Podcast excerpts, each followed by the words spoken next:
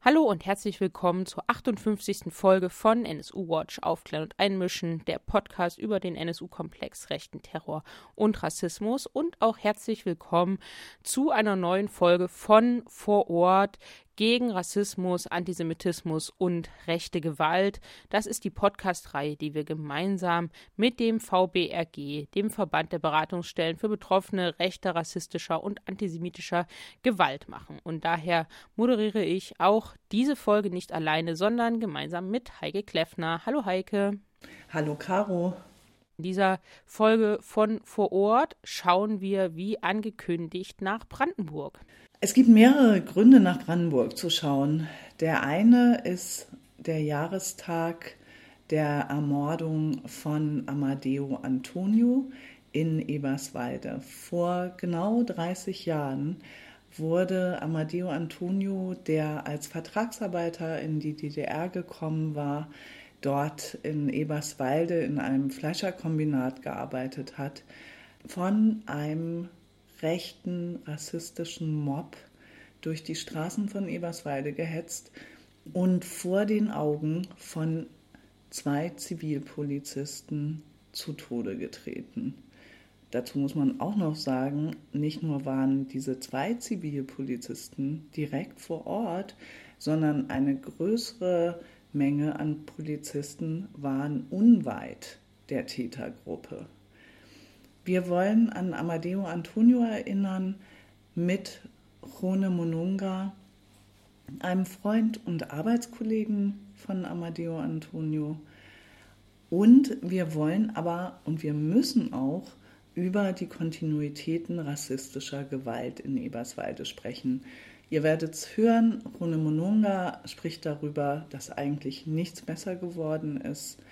Und auch Ellen die im zweiten Kapitel des Podcasts zu hören sein wird, kann das bestätigen. Sie ist nämlich erst vor kurzem in Eberswalde Opfer eines rassistischen Angriffs geworden, den sie mit Glück überlebt hat und dessen Täter völlig straffrei bislang davongekommen sind.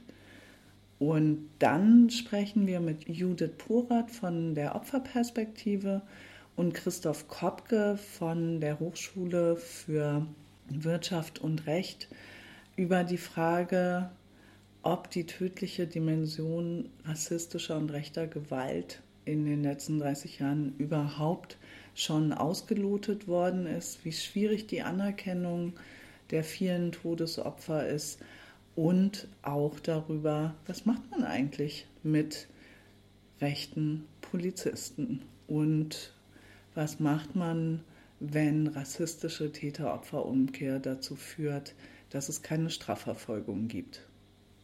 Mein Name ist Augusto John Mujunga. Ich bin ein Angolaner.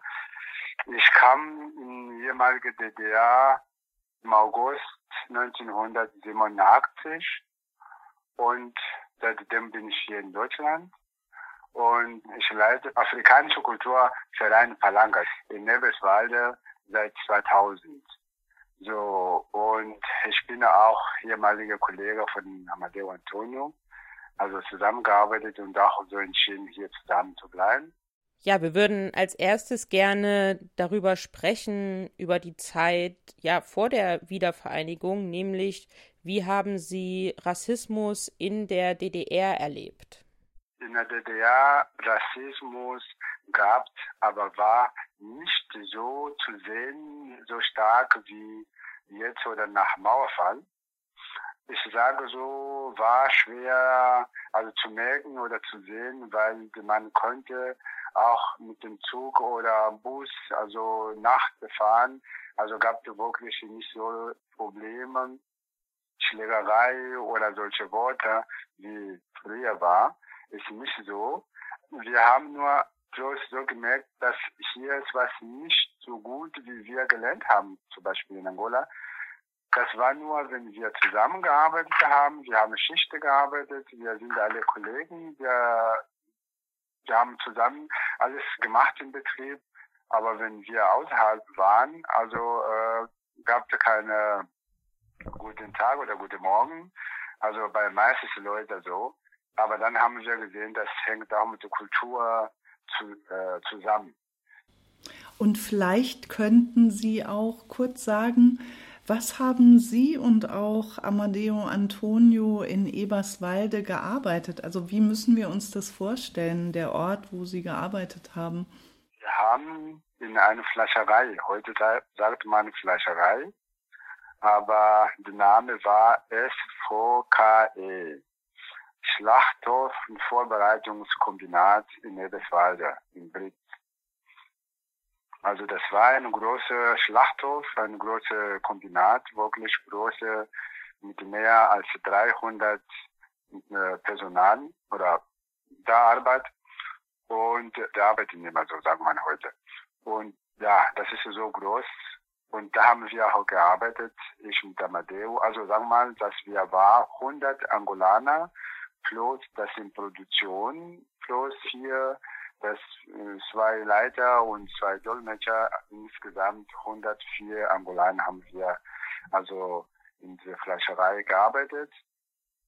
Und danach dann, also naja, haben entschieden, nach Hause zurückzufahren und zwei, 22 Personen haben wir entschieden, hier zu bleiben. Und dabei war auch Amadeo Antonio drin. Und was war für Sie der Grund zu sagen, Sie bleiben unter diesen veränderten Bedingungen hier? Wie haben Sie, können Sie sich noch an den Mauerfall und an diese Tage danach erinnern? Und was sind so Ihre Erinnerungen? Im Prinzip, wir sind hier gekommen, um eine Ausbildung zu absolvieren. Also das ist ein, eine große Geschichte und lange und kann ich jetzt nicht anfangen. Aber dann kamen wir hier, wir haben wirklich sehr, also andere Sachen also erlebt. Und unsere Entscheidung war, weil viele Leute haben auch etwas, sagen wir mal so, integriert. Wir haben schon Bekannte und Freunde und so weiter, also so ähm, gute Bekannte und Familie, so wie Familie. Zum Beispiel äh, Amadeo Antonio, der hat eine Frau schwanger war und ja, wie man sagt, mit der Liebe, egal ob das in Afrika, Europa, also oder wohin, wo man ist, also der Mann blind und daher haben wir auch meistens so entschieden, hier zu bleiben. Sie haben sich entschieden zu bleiben. Was hat sich dann verändert für Sie in Eberswalde? Veränderung war so, dass wo wir sowieso im Betrieb war so, also dass diese Zeit wirklich kein jemand könnte andere Personen festhalten, sagen wir mal so, auch der Brigadier oder der Meister so früher, also konnte den Mitarbeiter nicht zusammenhalten, weil jeden Tag, also war meine Schicht viele Leute weg Richtung West. das heißt abhauen im West weil der Osten war schon total kaputt. Und wir als Vertragsarbeiter, wir könnten das ja, aber das war schwer, weil wir hatten keine Pässe und so weiter. Aber manche sind auch gegangen. So, aber was Gute war, dass Produktion sollte weitergehen. Und es gab doch solche Propaganda auch, ja, alles ist nur neu und irgendwann wird es wieder so gut und die Arbeit so gut und, und, und wenn man bleiben möchte, also kann und darf. Und daher haben wir auch so ein paar entschieden, so wie gesagt haben, dass die auch Freundinnen und äh, Bekannte schon gehabt haben, also entschieden hier zu bleiben. Und aber dann, wo alles Versprechungen was war, dass wir bekommen, also die nach Hause gehen, bekommen 5000 D-Mark, da haben, da haben wir auch nicht bekommen nur Hälfte davon haben wir bekommen und die Leute sind gegangen. Und danach dann wirklich kamen die Probleme zu uns. Also das heißt, also auf die Straße zu gehen war schon so sehr gefährlich, dass äh, Kinder, ich sage so mit acht, neun, zehn Jahren, wenn ein Schwarz sehen, gleich ne, du, Bimbo, Neger, raus und so weiter. Manchmal auch so mit äh, Schlägerei. Also das war die Änderung, gab wo meine Leute oder die Kollegen schon zurück waren. Also das heißt, dass der Vertrag schon zu Ende war. Wir sprechen ja auch miteinander, weil Sie Amadeo Antonio gekannt haben und sich ja auch, wie Sie schon gesagt haben, gemeinsam dafür entschieden haben, in, in Eberswalde zu bleiben. Können Sie ihn uns einmal kurz beschreiben, die wir ihn nicht kennenlernen konnten? Was war er für ein Mensch? Meistens Leute, wir sind alle hier in Deutschland kennengelernt, beziehungsweise in der DDR. Also ich habe Amadeo hier in Eberswalde kennengelernt. Also das äh, unser hier zu kommen war nicht ein gleiches Flugzeug für hunderte Leute, nein, das war immer so Teil. Also 20, 30, 20 bis 100 Leute komplett waren. Und Amadeo kam zur ersten Gruppe und danach die zweite oder dritte Gruppe, dritte Gruppe war meine Gruppe. So, und dann im Wonheim in Neverswalde, dort haben wir kennengelernt. Also, wie gesagt, August, aber alle kamen im August, also 87. Und da habe ich Amadeo kennengelernt. Amadeo war, er war eine ruhige Person. Wir haben im Wonheim so viele also kreative Sachen gehabt, also Freizeit und so. Es gab Fußballspiele, also Bekannte war auch, Musikgruppe auch, dass wir in der DDR so schon bekannt gemacht haben und Basketball und so alle, aber Amadeo wirklich war nicht dafür, war eine Person, also ruhige Person, aber im Wohnheim oder auch auf die Straße hat kein jemand wehgetan. Er war nur eine ruhige Person, also, aber so, sonst er war freundlich Mensch und hat keine Probleme wirklich mit uns oder mit anderen Leuten, nein. Jetzt ist Amadeo ja in der Nacht vom 24. November im Hüttengasthaus gewesen mit Freunden aus Angola und Mosambik. Und wenn ich es richtig verstehe, war das ja auch die einzige Gaststätte, in der Sie und andere ehemalige Vertragsarbeiter in Eberswalde überhaupt noch zusammenkommen konnten. Ist es eigentlich ein Zufall, dass Sie an dem Abend nicht mit dabei waren? Wie war das? Sind Sie aus anderen Gaststätten rausgeschmissen worden? Am 24. November, das war wieder anders, weil Amadeo hat doch viele Bekannte, also viele Freunde aus Mosambik gehabt. Und auch als wie ich, also jeder Person, also wir haben also Bekannte gehabt aus Mosambik. Und das war letzte Tage, dass die Mosambikaner feiert, das nächste Tag sollen nach Mosambik fliegen. Und die haben so gemacht als Abschied, Abschiedsparty. Und da dann kam dann noch Amadeo rein. Aber ich persönlich, also weiß ich auch nicht, warum bin, war ich nicht dabei.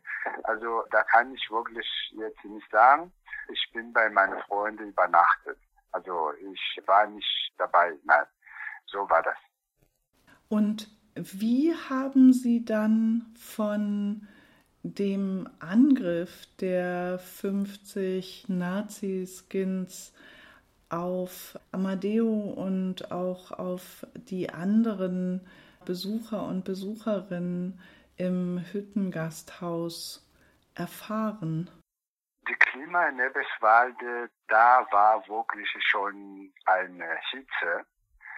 Das heißt, dass vorher auch gab es schon gute Leute und die Jugendlichen auch haben zu uns gekommen, mal Informationen zu geben, wenn so, dass eine Treffen war in Fino, wo alle, also nicht alle, viele Jugendliche von außerhalb auch kamen in der Helbeswahl. Die haben gesagt, lieber bleibt ihr zu Hause oder im Bonheim, keiner soll rausgehen. Also das gab manchmal bei äh, bekannten Leuten. Aber am diesem Tag haben wir wirklich kein jemand hat uns Bescheid gesagt. Wenn aber ich habe nicht erfahren. Also zuerst war so, dass wir waren noch im Wohnheim denn die paar Leute, denn die entschieden haben, in Deutschland zu bleiben, wir hatten noch also Möglichkeit im Wohnheim zu bleiben. Und da war unser Treffpunkt. Also Amadeo hatte auch Freundin, genauso wie ich, also man geht, aber trotzdem, weil zu Hause bei Freunden ist keine Sicherheit, also kommen früh gleich, also, also im Wohnheim, wo Treffpunkt waren. Also und dann, wo ich äh, also ich kam, also früh äh, zurück, kam im Wonheim, dann Rezeption sagte gleich, das gab eine Schlägerei und dann auch war zwei Kollegen, das auch so Verletzte war.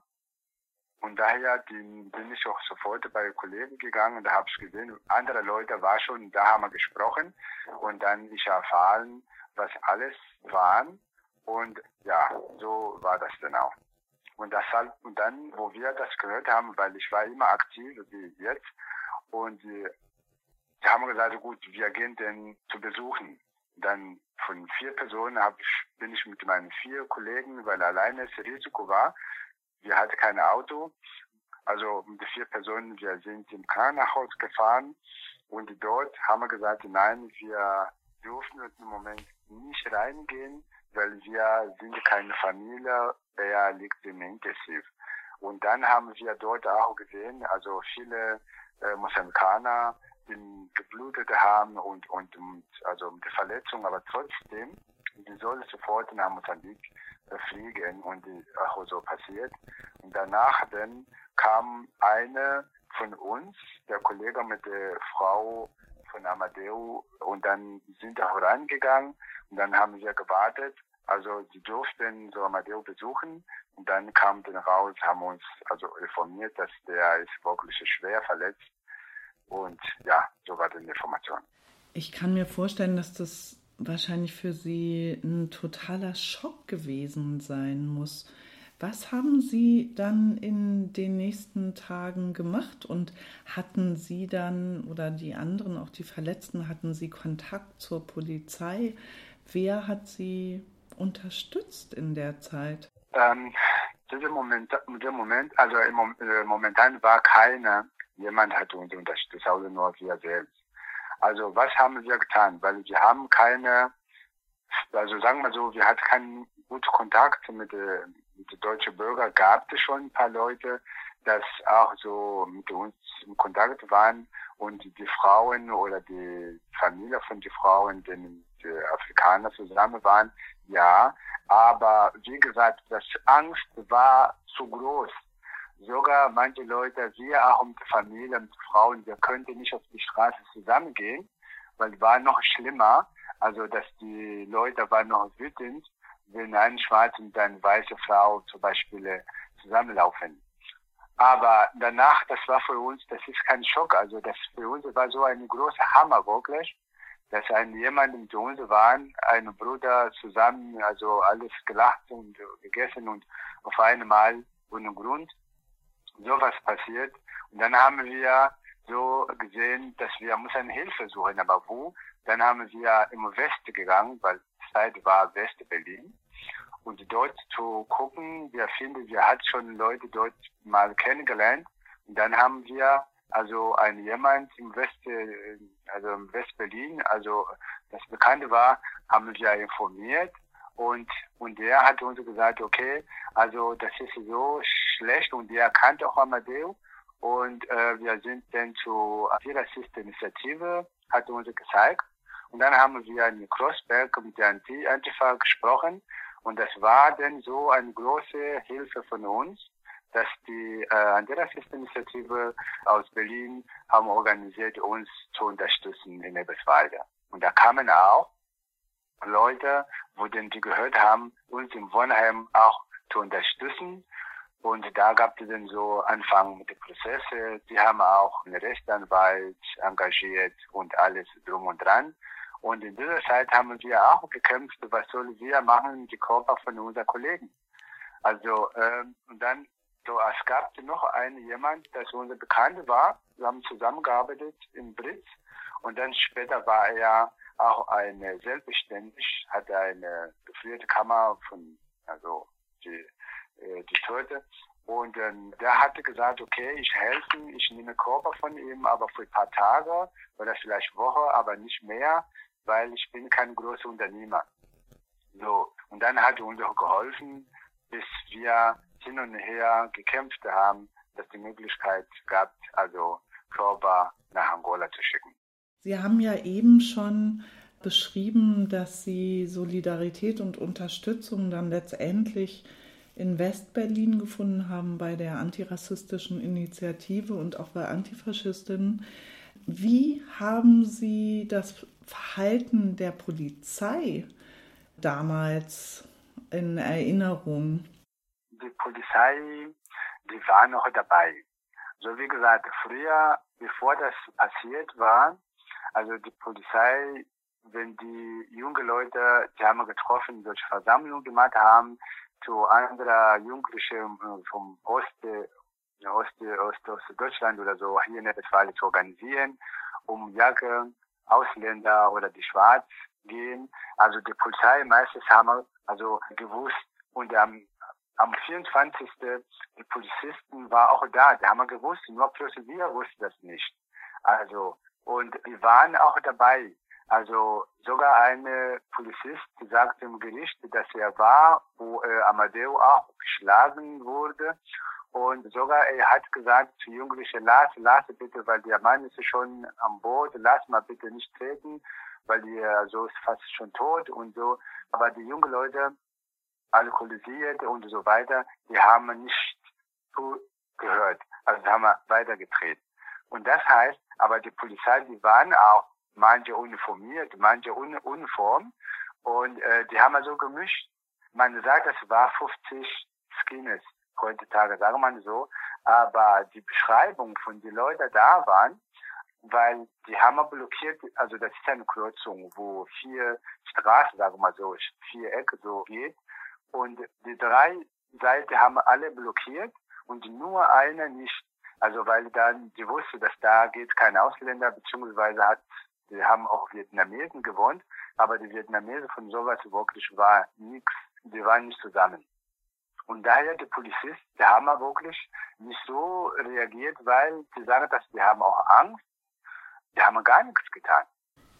Das heißt, wenn Sie sich in der Zeit bedroht gefühlt haben, haben Sie sich dann überhaupt an die Polizei gewandt oder haben Sie dann eher in Westberlin bei Freunden angerufen? Ja, das ist wirklich eine gute Frage. Und das haben wir also getan. Wenn wir Probleme gehabt haben, wir haben Hilfe vom Westberlin besucht, weil Polizei, Polizei war so, wenn man so, das gab, nach Madeo Antonio passiert war, und das gab noch viele, viele, viele Fälle. Also, wenn was ist, also man geht zur Polizei, die Polizei sagt, na ja, das ist euer Schuld. Warum seid ihr nicht nachgegangen? Dass lieber wir sehen, dass hier in Deutschland ist für uns alles so neu, wir wissen nicht. Also wir, also die, also Argument war, das ist alles neu und die haben keine, keine Erfahrung gemacht von solcher Gewalt, die was jetzt gibt. In dieser Zeit meine ich. Und dann, ja, und die sagen nur, besser, wenn ihr von, von, von Eberswalde vielleicht im West gehen. Immer, also die haben immer gesagt, am besten, sie sollen im West gehen, weil hier in Eberswalde ist gefährlich. Und daher, also wenn man also zwei, drei Mal oder vier Mal solche Worte man hört, wenn man Probleme hat, naja, und was, was kommt, dann muss ich wirklich nicht mehr in der Polizei gehen. Sie haben ja eben schon berichtet, was der eine Polizist, der ja offensichtlich Amadeo Antonio auch nicht geschützt hat, im Prozess ausgesagt hat. Wie ist Ihre Erinnerung an den Prozess? Haben Sie den selbst beobachtet und wie sind da auch die Täter aufgetreten? Das sind diese Prozesse wirklich schade, das gibt ja kein Video, glaube ich, oder vielleicht solche Song, dann vielleicht könnte man heutzutage wirklich als lächerlich so lachen, weil sogar der Richter, der hat uns nicht so eine gute, also so wie Person so genannt, solche Spruch, was war mit den die Afrikaner, die konnte mal in Afrika so bleiben oder was noch gesagt hat, sogar, also das war auch keine, das war nicht gut.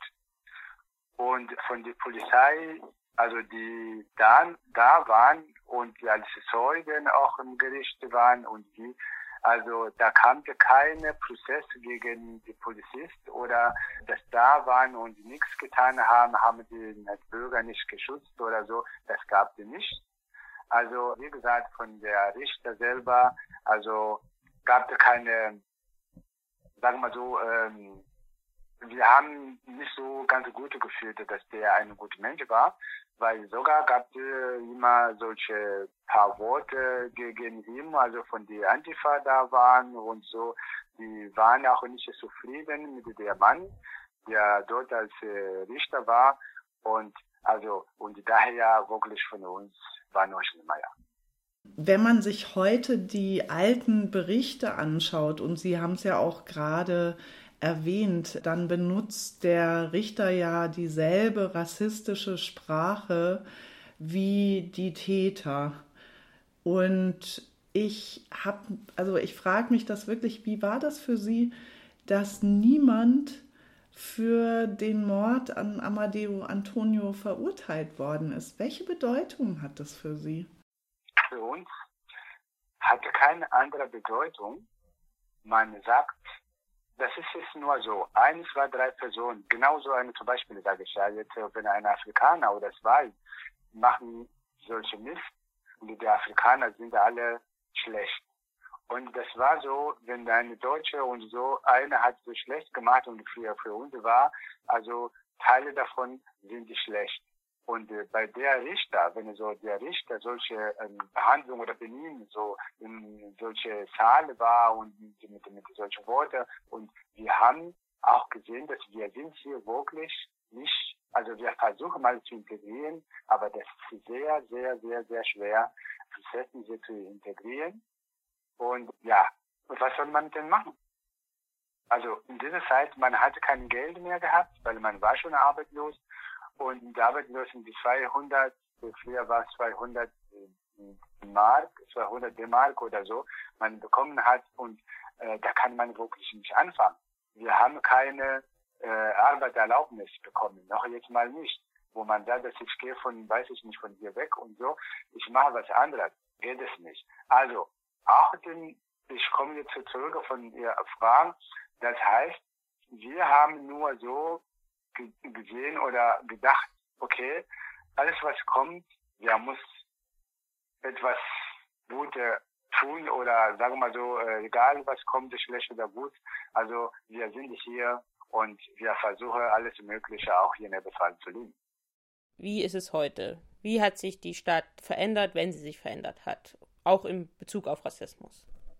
Also die Änderungen in der Stadt Eberswalde, das sieht man auch in ganz Deutschland oder vielleicht im Ostteil.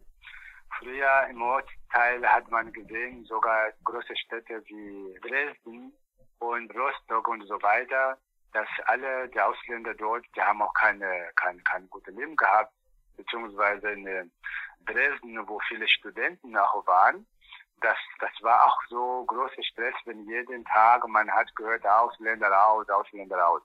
Also, und hier in der kleinen Stadt Eberswalde war auch so.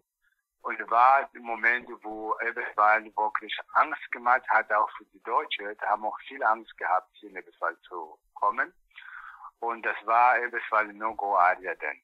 Aber wir haben so, wie vorhin gesagt haben, also man sieht, das ist eine, eine Welt oder das ist ein Planet, ein, ein Planet, wo die Menschen sind gemischt. Aber wir kommen, also in Afrika, da kam, da gab es also Deutsche in Afrika so. Bei uns in Angola gab es auch Deutsche. Und wir kommen hier und wir, die Leute behandeln uns so wie Tiere. Und dann haben wir so gedacht, okay, jetzt mal, wir haben keine andere Wahl, außer nur hier bleiben und hier müssen wir was tun. Entweder die töten uns alle oder wir müssen hier eine etwas, etwas tun, dass Änderungen auch geben.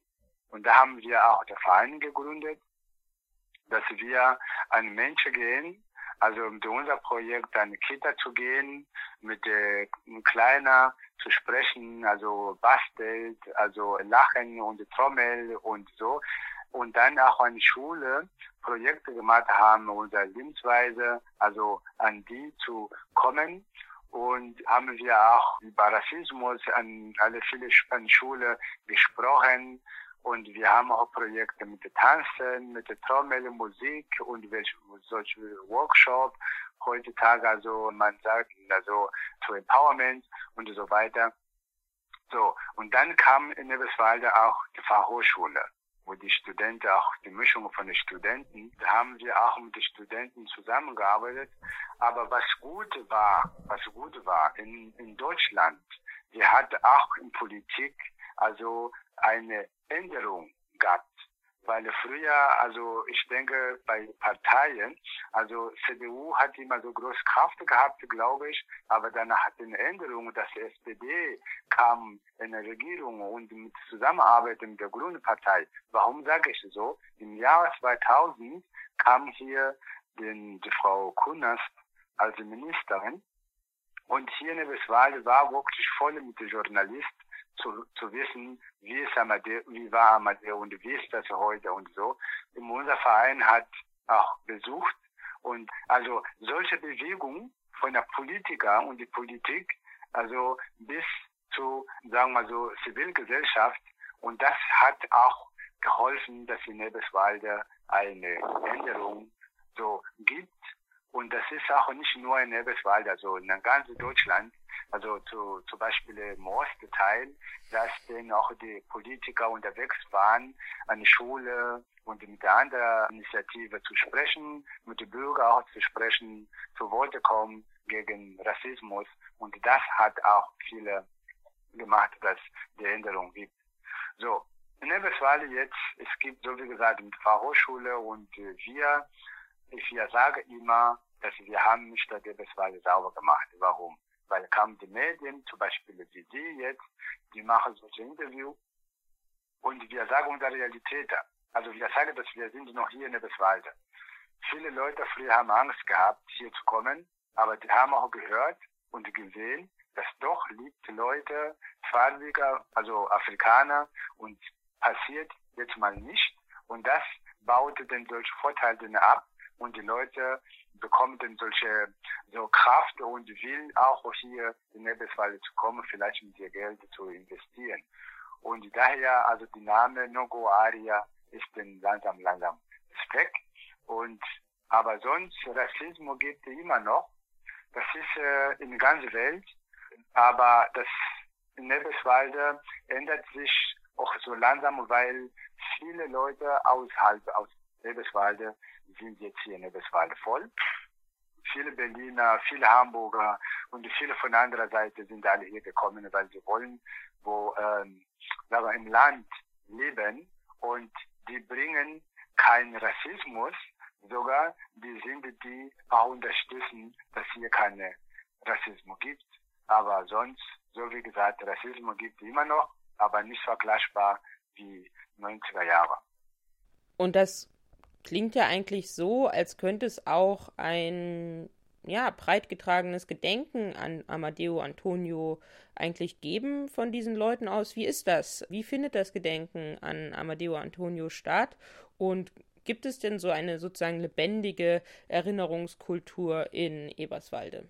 Ja, lebendige Kultur, das gibt in Eberswalde, ja. Wir haben jetzt mal eine, also mit der Hilfe von einem guten Mensch, wir haben eine Tafel hier von Erinnerungen von Amadeo Antonio, wo er auch so getötet haben oder äh, geschlagen haben, sagen wir so. Es gibt auch so Unterstützung von der Stadtseite, dass die Stadtseite auch so am 6. Dezember, dass die Bürgermeister auch so kommen und paar Worte spricht und gibt auch so Teilnehmer von, also viele Initiativen zurzeit. Also zum Anfang, zum Anfang, also 90er Jahre war 90er, ja, also das war so schwer, weil seitdem ist er gestorben. Wir haben gesagt, Bruder, wir vergessen dich nicht. Und dann, also der 6. Dezember, das ist für uns, bleibt in, in Erinnerung. Und wir kämpfen nicht, aber wir tun alle, dass, dass wir dich nicht vergessen. Wir haben gekämpft vor fünf Jahren oder vier Jahren, eine Straße zu benennen, also zur Benennung gekommen, aber das haben wir nicht geschafft.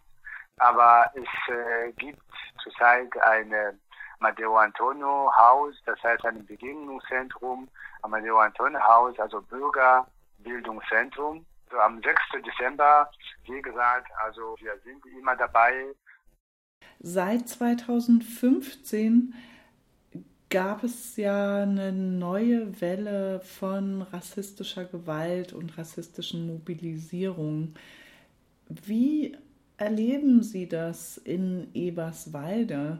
Sehen Sie plötzlich sich selbst oder auch Freundinnen und Freunde äh, neuen rassistischen Anfeindungen und auch Gewalttaten ausgesetzt? Also Gewalt hat so viele, sagen wir so, äh, Sicht. Also es gibt ein, also einmal sagen wir so ein, ein Rassismus, das ist die Sache, wo man überall, man hört, der eine zeigt so Finger, also manche sagt so ein paar Worte und so. Und meine Leute, viel, ich, ich höre so viel. Also dann gibt es eine Gewalt auch, dass die Leute an also Schlägereien so kommen oder so. Das gibt es auch. Aber seit 2015, äh, 2016, das ist eine Welle von, von, von Rassismus, das kam oder so. Das, das war ein Moment auch, wo in Eberswalde viele Flüchtlinge kamen. Also viele, die wollten oder wollen keine viele Flüchtlinge in Eberswalde haben oder im Landkreis Barnim, weil sie sagen, wir sind, unser Landkreis ist nicht so groß und da kommen so viele Leute und, und, und.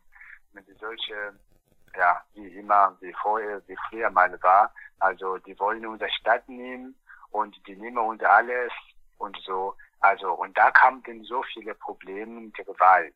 Also was von der Rassismus, das er hat so gesagt oder hat so getan oder wie, das ist gibt immer und viel, viel mehr im Busse und Zug oder bei solchen öffentlichen Plätzen oder so, da gibt es immer noch Stress. Also, dass äh, viele auch in der Schule manchmal, also man hört das gegen, ich sage immer Afrikaner oder Afrikaner oder die Araber oder so, dass die Deutschen sind dagegen. Also, das gibt immer so Probleme in Eberswalde wie, ich sage, naja, ich höre auch manchmal in Berlin und wohin, aber Eberswalde gibt es auch noch. Wie hat sich Polizeiverhalten verändert, wenn sie oder andere rassistische Gewalt erleben und wie geht Polizei mit ihnen um? Also mit, mit der Polizei, das kommt darauf an. Also es gibt die Sache, dass man wirklich, also äh, die Polizei sind auch so eine Teile so wie lächerlich. Also ich sage nur, dass die Polizei, wenn die Uniform hat, ich bin also angezogen hat und ich bin ein Polizist, aber wenn ich zivil bin, was ich mache und so, ja, das ist auch so genauso wie ein, ein anderer Nazi oder vielleicht so gegen Ausländer ist. So. Und äh, aber es gibt Probleme wirklich oder es gibt auch Leute, die sagen, nein, ich gehe nicht mehr zur Polizei, weil es bringt es nicht. Also ich gehe zur Polizei und der Polizist sagt, na ja, vielleicht du warst selber schuld. Vielleicht du, also du bist schuld. Also äh, und die Gemeinde sagt, na ja, da könntest du jetzt mal überlegen, das nicht nach also nicht in Deutschland zu kommen. Warum bist du in Deutschland gekommen? Und also das gibt auch viele, also ich höre von meinen Leuten auch viele solche Probleme. Und darum die sagen, nein, also ich gehe nicht zur Polizei, weil sie haben gehört vor nicht, nicht vor kurzer Zeit, glaube ich, vor zwei oder drei Jahren, dass eine junge Frau als Studentin und die wollte das war knapp, also das war nur so mit der Glocke, sonst könnte so ein Auto überfahren. Und die geht zur Polizei, die sagen, na ja, aber das war nicht so, vielleicht war nicht mit Absicht oder und und und. Also nur wir hier haben viele gekämpft, also getan und gemacht in den Medien und so weiter bei Bürgermeister, Landrat, dann der Polizist, äh, der Polizei und so. Und dann kamen solche Prozesse, weiß ich nicht mehr, wie jetzt äh, weiter ist. Aber die sind wirklich die, die Sache, wo man überlegt, na, wenn was passiert, dann muss ich zur Polizei nach, tja, was, was, was, was kommt denn? Was kommt aus? Gar nichts. Und das ist, also bis heute wirklich, ist es so. Das ist wirklich eine dramatische Bilanz, dass Sie erleben müssen, wie sich Polizei in den letzten 30 Jahren überhaupt nicht verändert hat ja, vielen lieben Dank für das ausführliche Gespräch und auch für das gemeinsame Erinnern an Amadeo Antonio. Das wird ja sehr wichtig bleiben und vielen Dank auch für die jahrelange Arbeit und das Gespräch hier. Ja, ich danke auch, aber wir, wie gesagt, wir suchen immer die Unterstützung von, von Bürgergesellschaft, von der Gesellschaft hier in Deutschland. Äh, beim 6. Dezember, das ist nicht nur so ein Sache limitiert nur von Eberswalde. Also als Einladung gleichzeitig als Information ist besser, wenn auch so die Möglichkeit gibt, denn uns zu unterstützen. Und das heißt, zu kommen und auch zusammen ändern. Im zweiten Teil von Vor Ort in Brandenburg begrüßen wir Ellen. Ellen ist Studentin und wurde im August 2018 in Eberswalde rassistisch angegriffen. Hallo Ellen, vielen Dank, dass du mit uns sprichst. Hallo. Du bist angegriffen worden in einer Alltagssituation. Welche Erinnerung hast du an den Angriff? Das sind ja schon zwei Jahre her insgesamt, dass das passiert ist. Und bei der Frage ist, sind bei meinem Kopf unterschiedlichen Gedanken. Zuerst ist es, was habe ich denn da vergessen? Man erinnert sich dann immer wieder in so eine dramatische Situation, aber von alle hat man so eine allgemeine Angst, dass es sowas Ähnliches wieder passieren kann, dass man plötzlich so mm, attackiert wird und in seiner eigenen Freiheit sich stark begrenzt fühlt und Angst hat, dass in einem ganz normalen, schönen Tag ein Menschen denken konnte, dass dann mein Leben nicht wert ist oder weil ich anders aussehe, nicht hier sein sollte. Also ich glaube, das ist die Erinnerung, das am stärksten bleibt. Wie hast du denn Rassismus vor dem Angriff in Eberswalde erlebt und welche Konsequenzen hatte das denn schon vielleicht vor dem Angriff? Ich habe schon vor dem Angriff komischen Kommentar, also was sein, was heißt komische Kommentar? Ich habe dann Leute, Leute haben gesagt, dass ich wieder nach Hause gehen sollte und dass ich dann angesprochen hat mit, wo ist denn meine Zuhause oder warum denken Sie, dass ich überhaupt woanders hingehen sollte? Haben die Menschen sofort gesagt, ja, Ausländerhaus hier. Ähm, das ist passiert so bei normales Spaziergang im Park nachmittags oder dass man in öffentlichem Verkehr äh, mit komischem Blick zu tun hat, dass Menschen irgendwie die Tasche auf einen leeren Platz sofort setzen, dafür, dass man da keinen Platz zu sitzen bekommt. Also das war mein Alltag Rassismus in Eberswalde. Das hat die Konsequenzen sind, man überlegt sich immer wieder, ob man jetzt an Market hingehen will, also in, wo man weiß, dass viele Leute zusammen sind. Da war für mich die Überlegung, okay, habe ich jetzt Lust dahin zu gehen, durch die Menge zu gehen und vielleicht komischen Blick zu erleben oder angesprochen zu werden? Oder sind da Menschen in dieser Umgebung, die für mich unfreundlich aussehen, dass ich jetzt aus Rechts- oder Extremisten bezeichnen würde. Das war dann immer wieder im Kopf, so will ich dahin in dieser Ecke, kann ich das vermeiden, wie mache ich meinen Weg dann andersrum. Wie ist das denn seit dem Angriff? Wie würdest du denn die Auswirkungen dieses Angriffes auf dich und dein Leben? Es, es gibt zwei Ebenen nach dem Angriff. Eine ist dann, was vor Ort oder mit diesem Stadt verbunden ist. Davor war die Gedanken, ich fahre jetzt nach Eberswalde ähm, mit, ach, da ist doch schön, da ist ähm, Natur, die Menschen sind weniger gestresst und dass ich dann auch da Platz hatte oder dass ich frei durch die Gegend mich bewegen konnte. Nach der Angriff, das war eine andere, das war ein ganz anderes Gefühl damit verbunden, weil ich bin angegriffen worden und der Täter hat gesagt, er hat mein Gesicht bemerkt und die Stadt ist klein und wir würden uns wieder treffen. Und das hat dann mit einer sehr, eine sehr starke hm, Gewicht auf meine Schulter gelegen, jedes Mal, als ich dann gefahren bin. Und das ist auch so, der Täter war ja nicht äußerlich Rechtsextremist. Er, er war nach meiner Anschätzung eine ältere Person, ein älterer, älterer Mann, über 50, konnte für mich ein Familienvater sein. Er hatte ja irgendwie keine Charakterisierung von für mich dann noch. in der Richtung gebracht, dass jeder konnte dann mich attackieren. Jeder konnte in einen kurzen Moment denken, diese Person sieht komisch aus, wir machen was, weil diese Person hier nicht sein sollte. Und das ist jetzt mit meinem Gefühl verbunden, in der Stadt zu sein. Ich überlege mir zweimal, ob ich äh, mich verteidigen konnte, falls jemand mich attackieren würde in der Stadt. Ich überlege, ob ein Auto jetzt, das äh, neben mir fährt, ob vielleicht der Täter da sitzt und mich wieder erkennt und aussteigt. Also das sind dann ganz anders, äh, einen ganz anderen Blick, dass man überhaupt auf diesen Stadt, diesen Ort hat und mit ganz anderen, viele Gefühle, die man damit kämpfen muss, wenn man immer wieder da ist, hat dann aus großen oder stärkeren Konsequenzen, dass meine Hochschule in Eberswalde ist und ich war vor dem Angriff davon überzeugt, dass ich da weiter studieren möchte.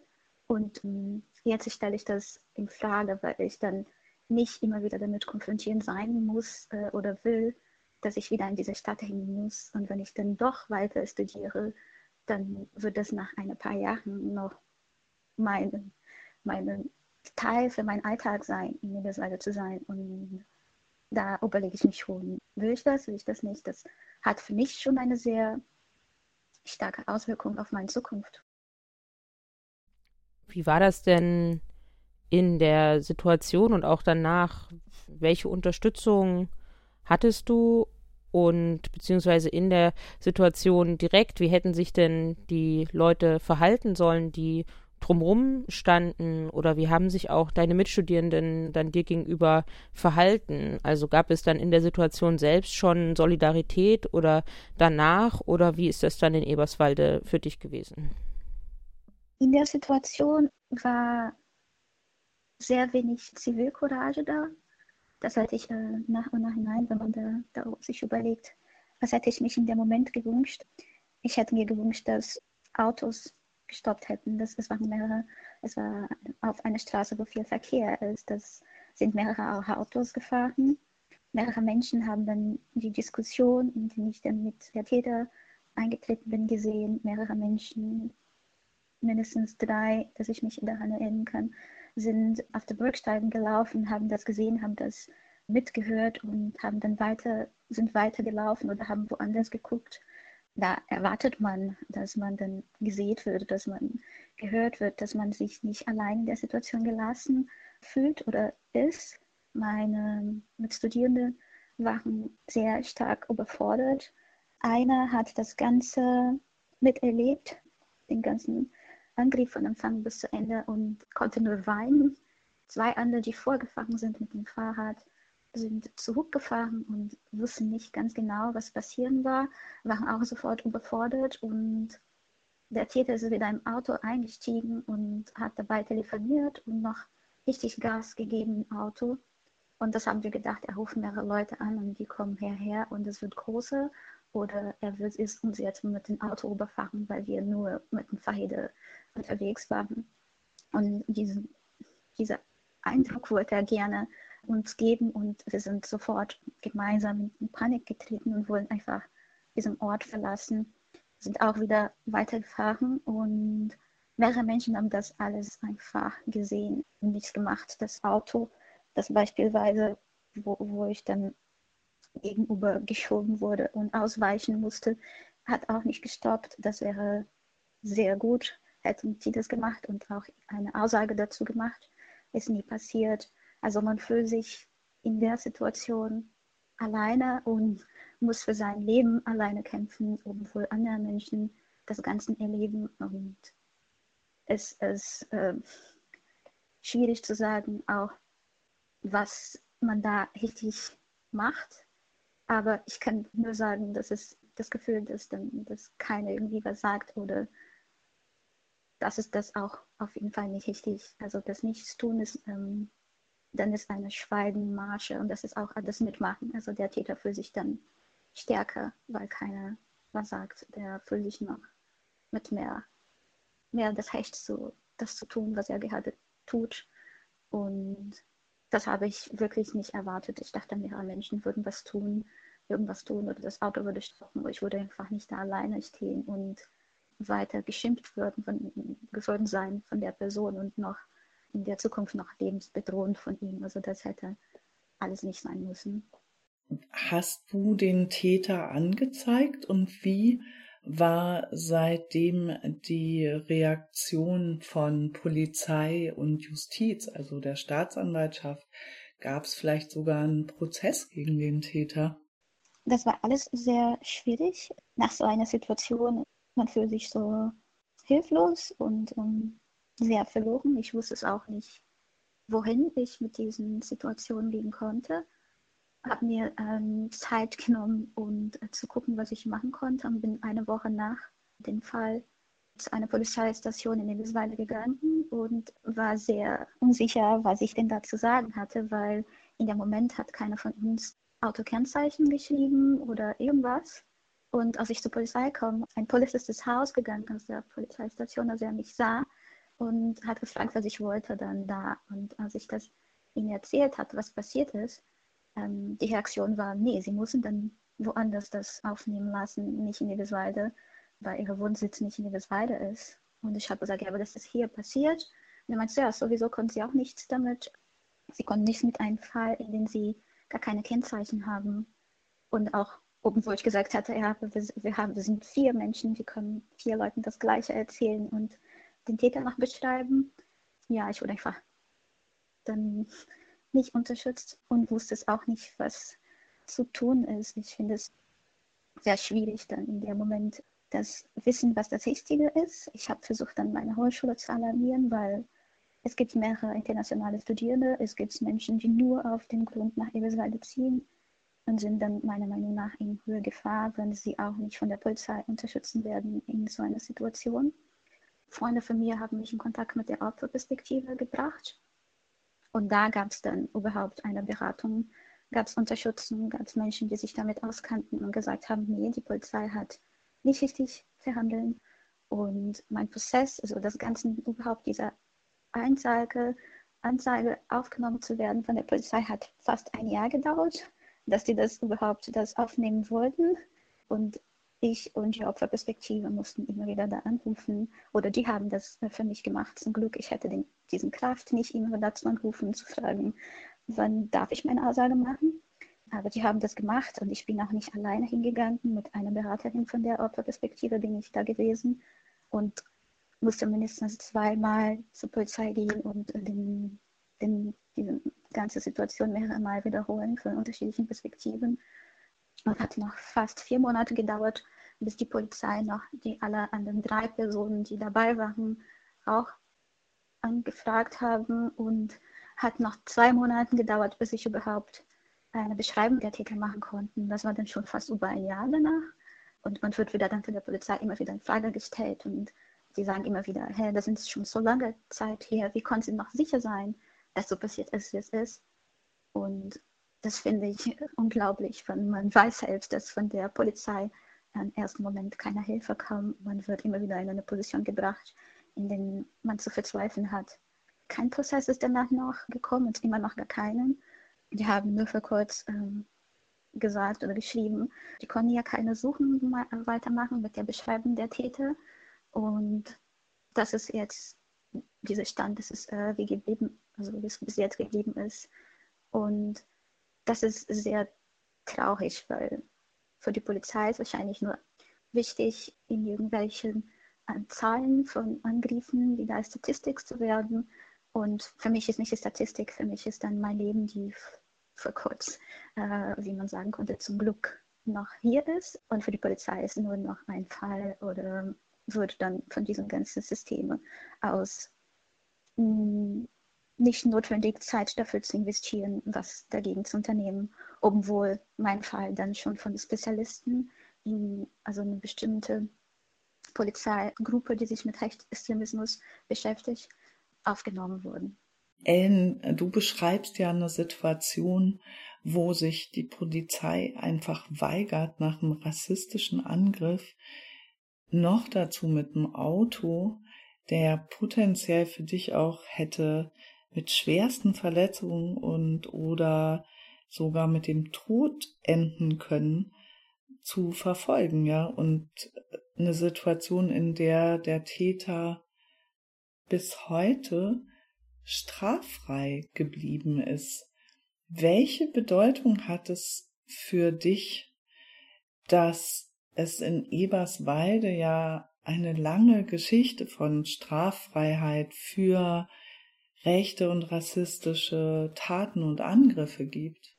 Das gab es innerhalb der, der Zeit, in der ich bei der Polizei war, auch eine Aussage bei der Polizei, dass mein Fall zum Unfallverkehr untergestuft werden sollte, nicht Mord versucht. Weil die meinten, das ist einfach so ein Unfallsverkehr. Und das ist einfach, da fragt man sich, für wen wird Justiz in dieses Land gemacht? Und wofür? Und wer wird dann hier beschützt und warum? Also ich hatte, ich habe kein gutes Gefühl, wenn ich einen, einen Polizisten sehe. Also ich habe ja keine Vertrauen. Ich denke nicht, dass ähm, die auf meiner Seite sind, was für mich sehr schlecht ist. Ich fühle mich in keiner Situation alleine von der Polizei geschützt. Es ist schade, weil es ist schwierig, dann das nicht auf die ganze Polizei zu, zu, zu, zu schieben, zu, anzusehen. Und man hat das Gefühl, dass es ein ganzes System gegen einen steht. Ich stehe da als Opfer von einer Situation, in der mein Leben im Risiko war und ich werde dann von, von die, die mich schützen sollten, oft als auch Täter der Situation angesehen. Ich wurde von der Polizei auch oft wieder gefragt, ob das wirklich so passiert ist, wie ich das beschrieben habe, oder ob ähm, ich was nicht falsch gemacht, ob ich die Person nicht provoziert hat. Wurde gefragt, warum habe ich nach das Ganze auch aggressiv reagiert. Ich äh, bin der Täter gegenüber gegangen und habe ihn angeschrien. Und ich habe gesagt, ja, das ist für mich, das ist eine normale Reaktion. Äh, mein Leben war kurz vor meinen Augen und ich habe nichts dafür gemacht. Die Person hat einfach gedacht, ich, schub, ich, ich, ich schiebe jemanden jetzt gegen ein Auto und wenn die Person stirbt, ist mir egal. Und das hat der Täter auch gesagt.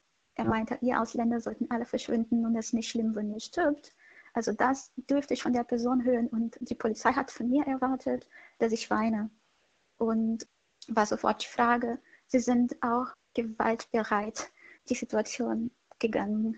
Und ich habe gesagt, ich habe es immer Gewalt erlebt und mein Leben bedroht war in dem Moment. Wenn ich nicht auf der Seite sitze und weine und die Person gegenüber gehe, ich fühle mich dabei als keine Täterin. Ich wurde zuerst in meine Freiheit, in meine ruhige Gehen durch eine Straße attackiert worden. Also es ist schwierig dann von dieser Position, in der man weiß ganz genau, was richtig und was falsch ist, immer wieder von der Polizei in Frage gestellt zu werden. Und man hat das Gefühl, dass alle oder viele, die da sitzen und eigentlich was aktiv machen konnten dafür, dass der Täter gefunden wird, dann plötzlich das nicht machen oder dann sich weniger Mühe geben. Und das beeinflusst sehr, wie ich überhaupt dann dieses System in Deutschland sehe oder wie ich dann das in Frage stelle. Für wen, wen wird geschützt?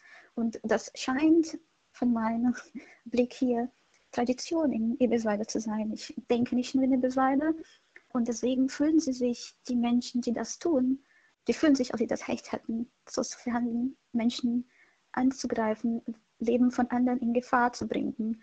Weil diesen Feller, diesen, diesen kleinen, äh, wird immer klein geredet aus einzelnen Fall. Und das sind keine einzelnen Fall. Das sind mehr und mehr Menschen, die Angst haben, was zu sagen. Weniger Menschen haben dann diesen Kraft oder überhaupt die Unterstützen, den, einen Fall weiterzugehen, dafür zu kämpfen, dass, es, dass die Polizei was tut. Das ist auch wieder viel Kraft. Ich habe bei der Polizei gesagt, ich möchte nicht, dass meine Adresse freigegeben wird. Und meine Adresse war auch von vielen anderen Beamten bekannt. Und da hatte ich auch sofort Angst gehabt. Äh, und man hat das Gefühl, ich muss mir selbst einen Preis geben. Vielleicht muss ich nach, mm, durch meine Identität freigeben und dafür, dass irgendwas passiert und mich noch mehr in Gefahr bringen, dafür, dass Justiz gemacht wird. Und das ist eine Hilflosigkeit, das Gefühl. Man, man fühlt sich alleine und dass es keiner eigentlich gibt, das einen schützen kann, möchte, weil nicht nur von einem Täter hat mein Leben keinen kein Wert. Man hat das Gefühl, wenn man ja kein Deutscher ist, ähm, dann hat das Leben oder das Leben von einer in Deutschland auch keinen kein Wert. Nach dem, was du erlebt hast und nach der rassistischen Täter-Opfer-Umkehr durch die Polizei dir gegenüber, warum ist es aus deiner Sicht so wichtig, über die Kontinuität von Rassismus zu sprechen und auch an Amadeo Antonio und Falco Lüttke, die ja rechter Gewalt in Eberswalde zum Opfer gefallen sind, zu erinnern? Ich finde von zwei, also mindestens zwei Perspektiven sehr wichtig, darüber zu reden.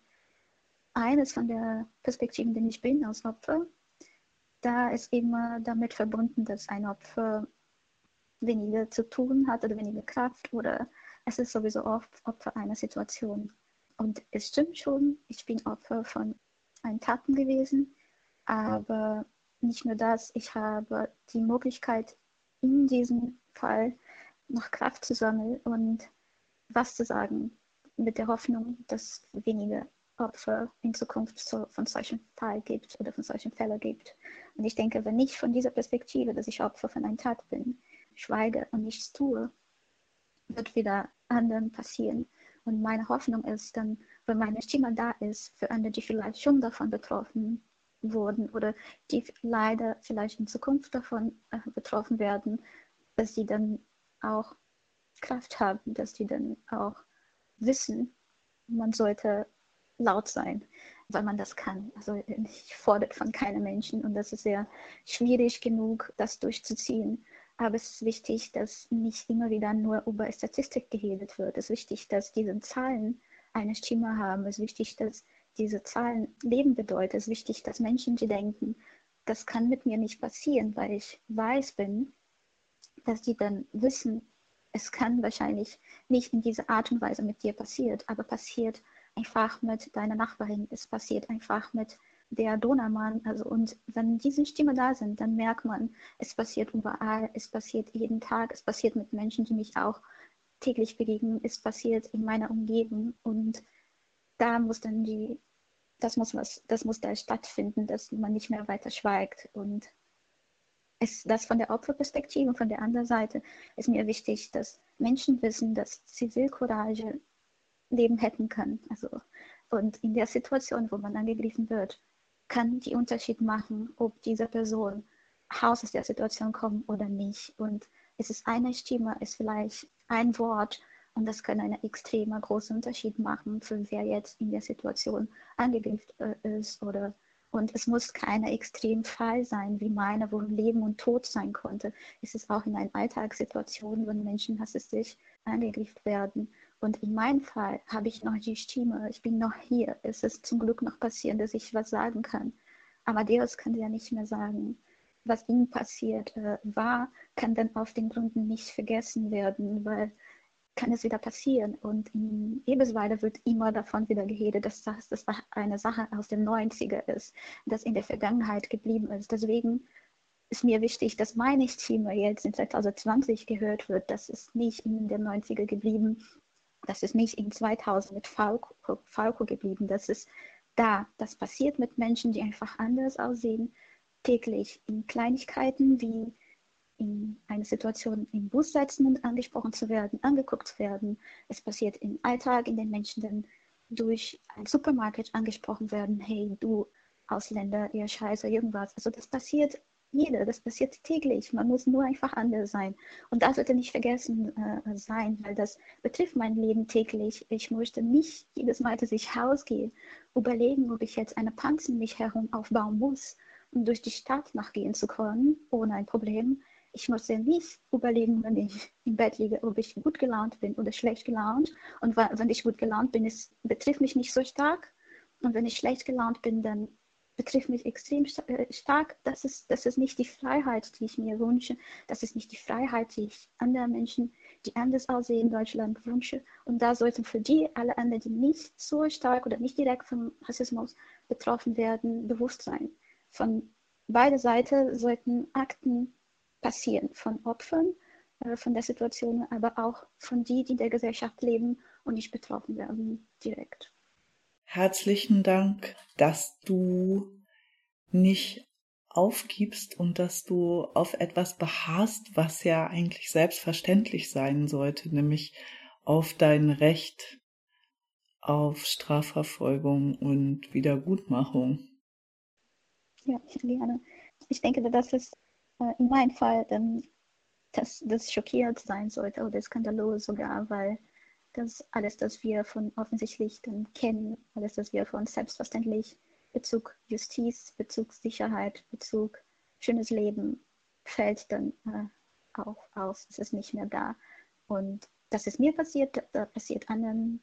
Und das ist, was wir ändern müssen. Im zweiten Teil von Vor Ort in Brandenburg begrüßen wir Judith Porath und Christoph Kopke. Judith Porath ist Geschäftsführerin der Opferperspektive und gehört auch zu deren Gründungsmitgliedern. Zu den Schwerpunkten ihrer Arbeit gehört die Anerkennung von Todesopfern rechter Gewalt in Brandenburg und dort konnte sie auch schon einiges erreichen, nämlich zum Beispiel die Wanderausstellung Todesopfer rechter Gewalt und die Webseite Kein schöner Land sind zum Beispiel der Lobbyerfolg der Opferperspektive. Und Brandenburg hat als eines der ersten Bundesländer 2014 eine unabhängige Studie in Auftrag gegeben, die das Ausmaß tödlicher rechter Gewalt hat untersuchen lassen. Und in diesem Begleitgremium war auch die Opferperspektive vertreten. Und Christoph Kopke ist Politikwissenschaftler und Professor an der Hochschule für Wirtschaft und Recht in Berlin und er hat auch eine Studie ähm, im Auftrag des Innenministeriums Brandenburg mitverantwortet, die Altfälle untersucht hat, nämlich Verdachtsfälle von rechten Angriffen und rechten Morden. Und im Jahr 2015 führte diese Studie dazu, dass neun Todesopfer nachträglich anerkannt wurden, darunter auch Falko Lüttke, der im Mai 2000 in Eberswalde ermordet wurde, als ein Neonazi ihn vor ein Auto stieß. Vielen Dank, dass ihr in unserem Podcast vor Ort in Brandenburg dabei seid. Ihr kennt euch ja auch besonders gut in Brandenburg aus. Vielen Dank, dass ihr euch die Zeit nehmt. Ja, hallo. Danke für die Einladung. Genau, ebenso hallo. Vielen Dank für die Einladung zu diesem Gespräch. Ja, auch von mir herzlich willkommen und super, dass ihr dabei seid bei diesem wichtigen Podcast, in dem ja zwei oder sagen wir mal eigentlich drei Themenkomplexe zusammenkommen. Die tödliche Dimension von Rassismus, die Erinnerung an die Baseballschlägerjahre, die unmittelbare Zeit nach dem Mauerfall und der Wiedervereinigung und rassistische Kontinuitäten. Meine allererste Frage geht an Christoph Kopke, nämlich die Frage, wenn wir uns den Mord an Amadeo Antonio anschauen, wenn wir das hören, was Rone Monunga sagt, dann müssen wir die Frage stellen, drei Polizisten in Zivil haben bei dem Mord an Amadeo Antonio zugeschaut. Mehrere Einsatzfahrzeuge der Polizei waren in der Nähe. Keiner der Beamten hat eingegriffen.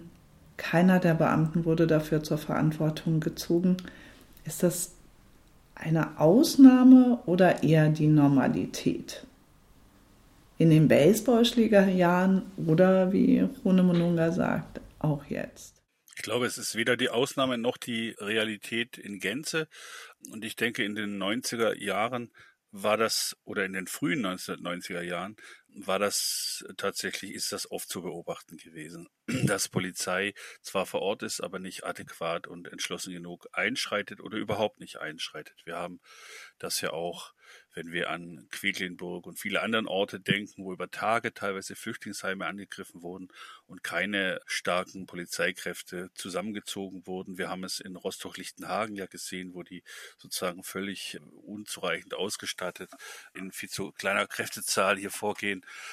Aber ich glaube, der Fall Eberswalde hier ist nochmal ganz speziell, weil hier war es ja tatsächlich so, dass die Polizei im Vorfeld wusste von der Ansammlung der Skinheads in Eberswalde, die auch den ganzen Abend über begleitet haben, die bei verschiedenen Straftaten beobachtet haben und diese Begleitung und Beobachtung dann aber abgezogen haben, als die dann in einer Diskothek eingefallen sind sozusagen. Und aus dieser Diskothek heraus sind sie ja dann auch später Richtung Hüttengasthof gezogen. Diese ganze Sache wurde ja damals vor Gericht sehr klar auch benannt. Also dieses Fehlverhalten der Polizei ist in dem Verfahren zu Wort gekommen. Also das Verfahren hat natürlich das Negative, dass es zu keinen Verurteilungen geführt hat, aber quasi hier nebenbei wurden schon ganz deutlich da die Verhältnisse kritisch beleuchtet.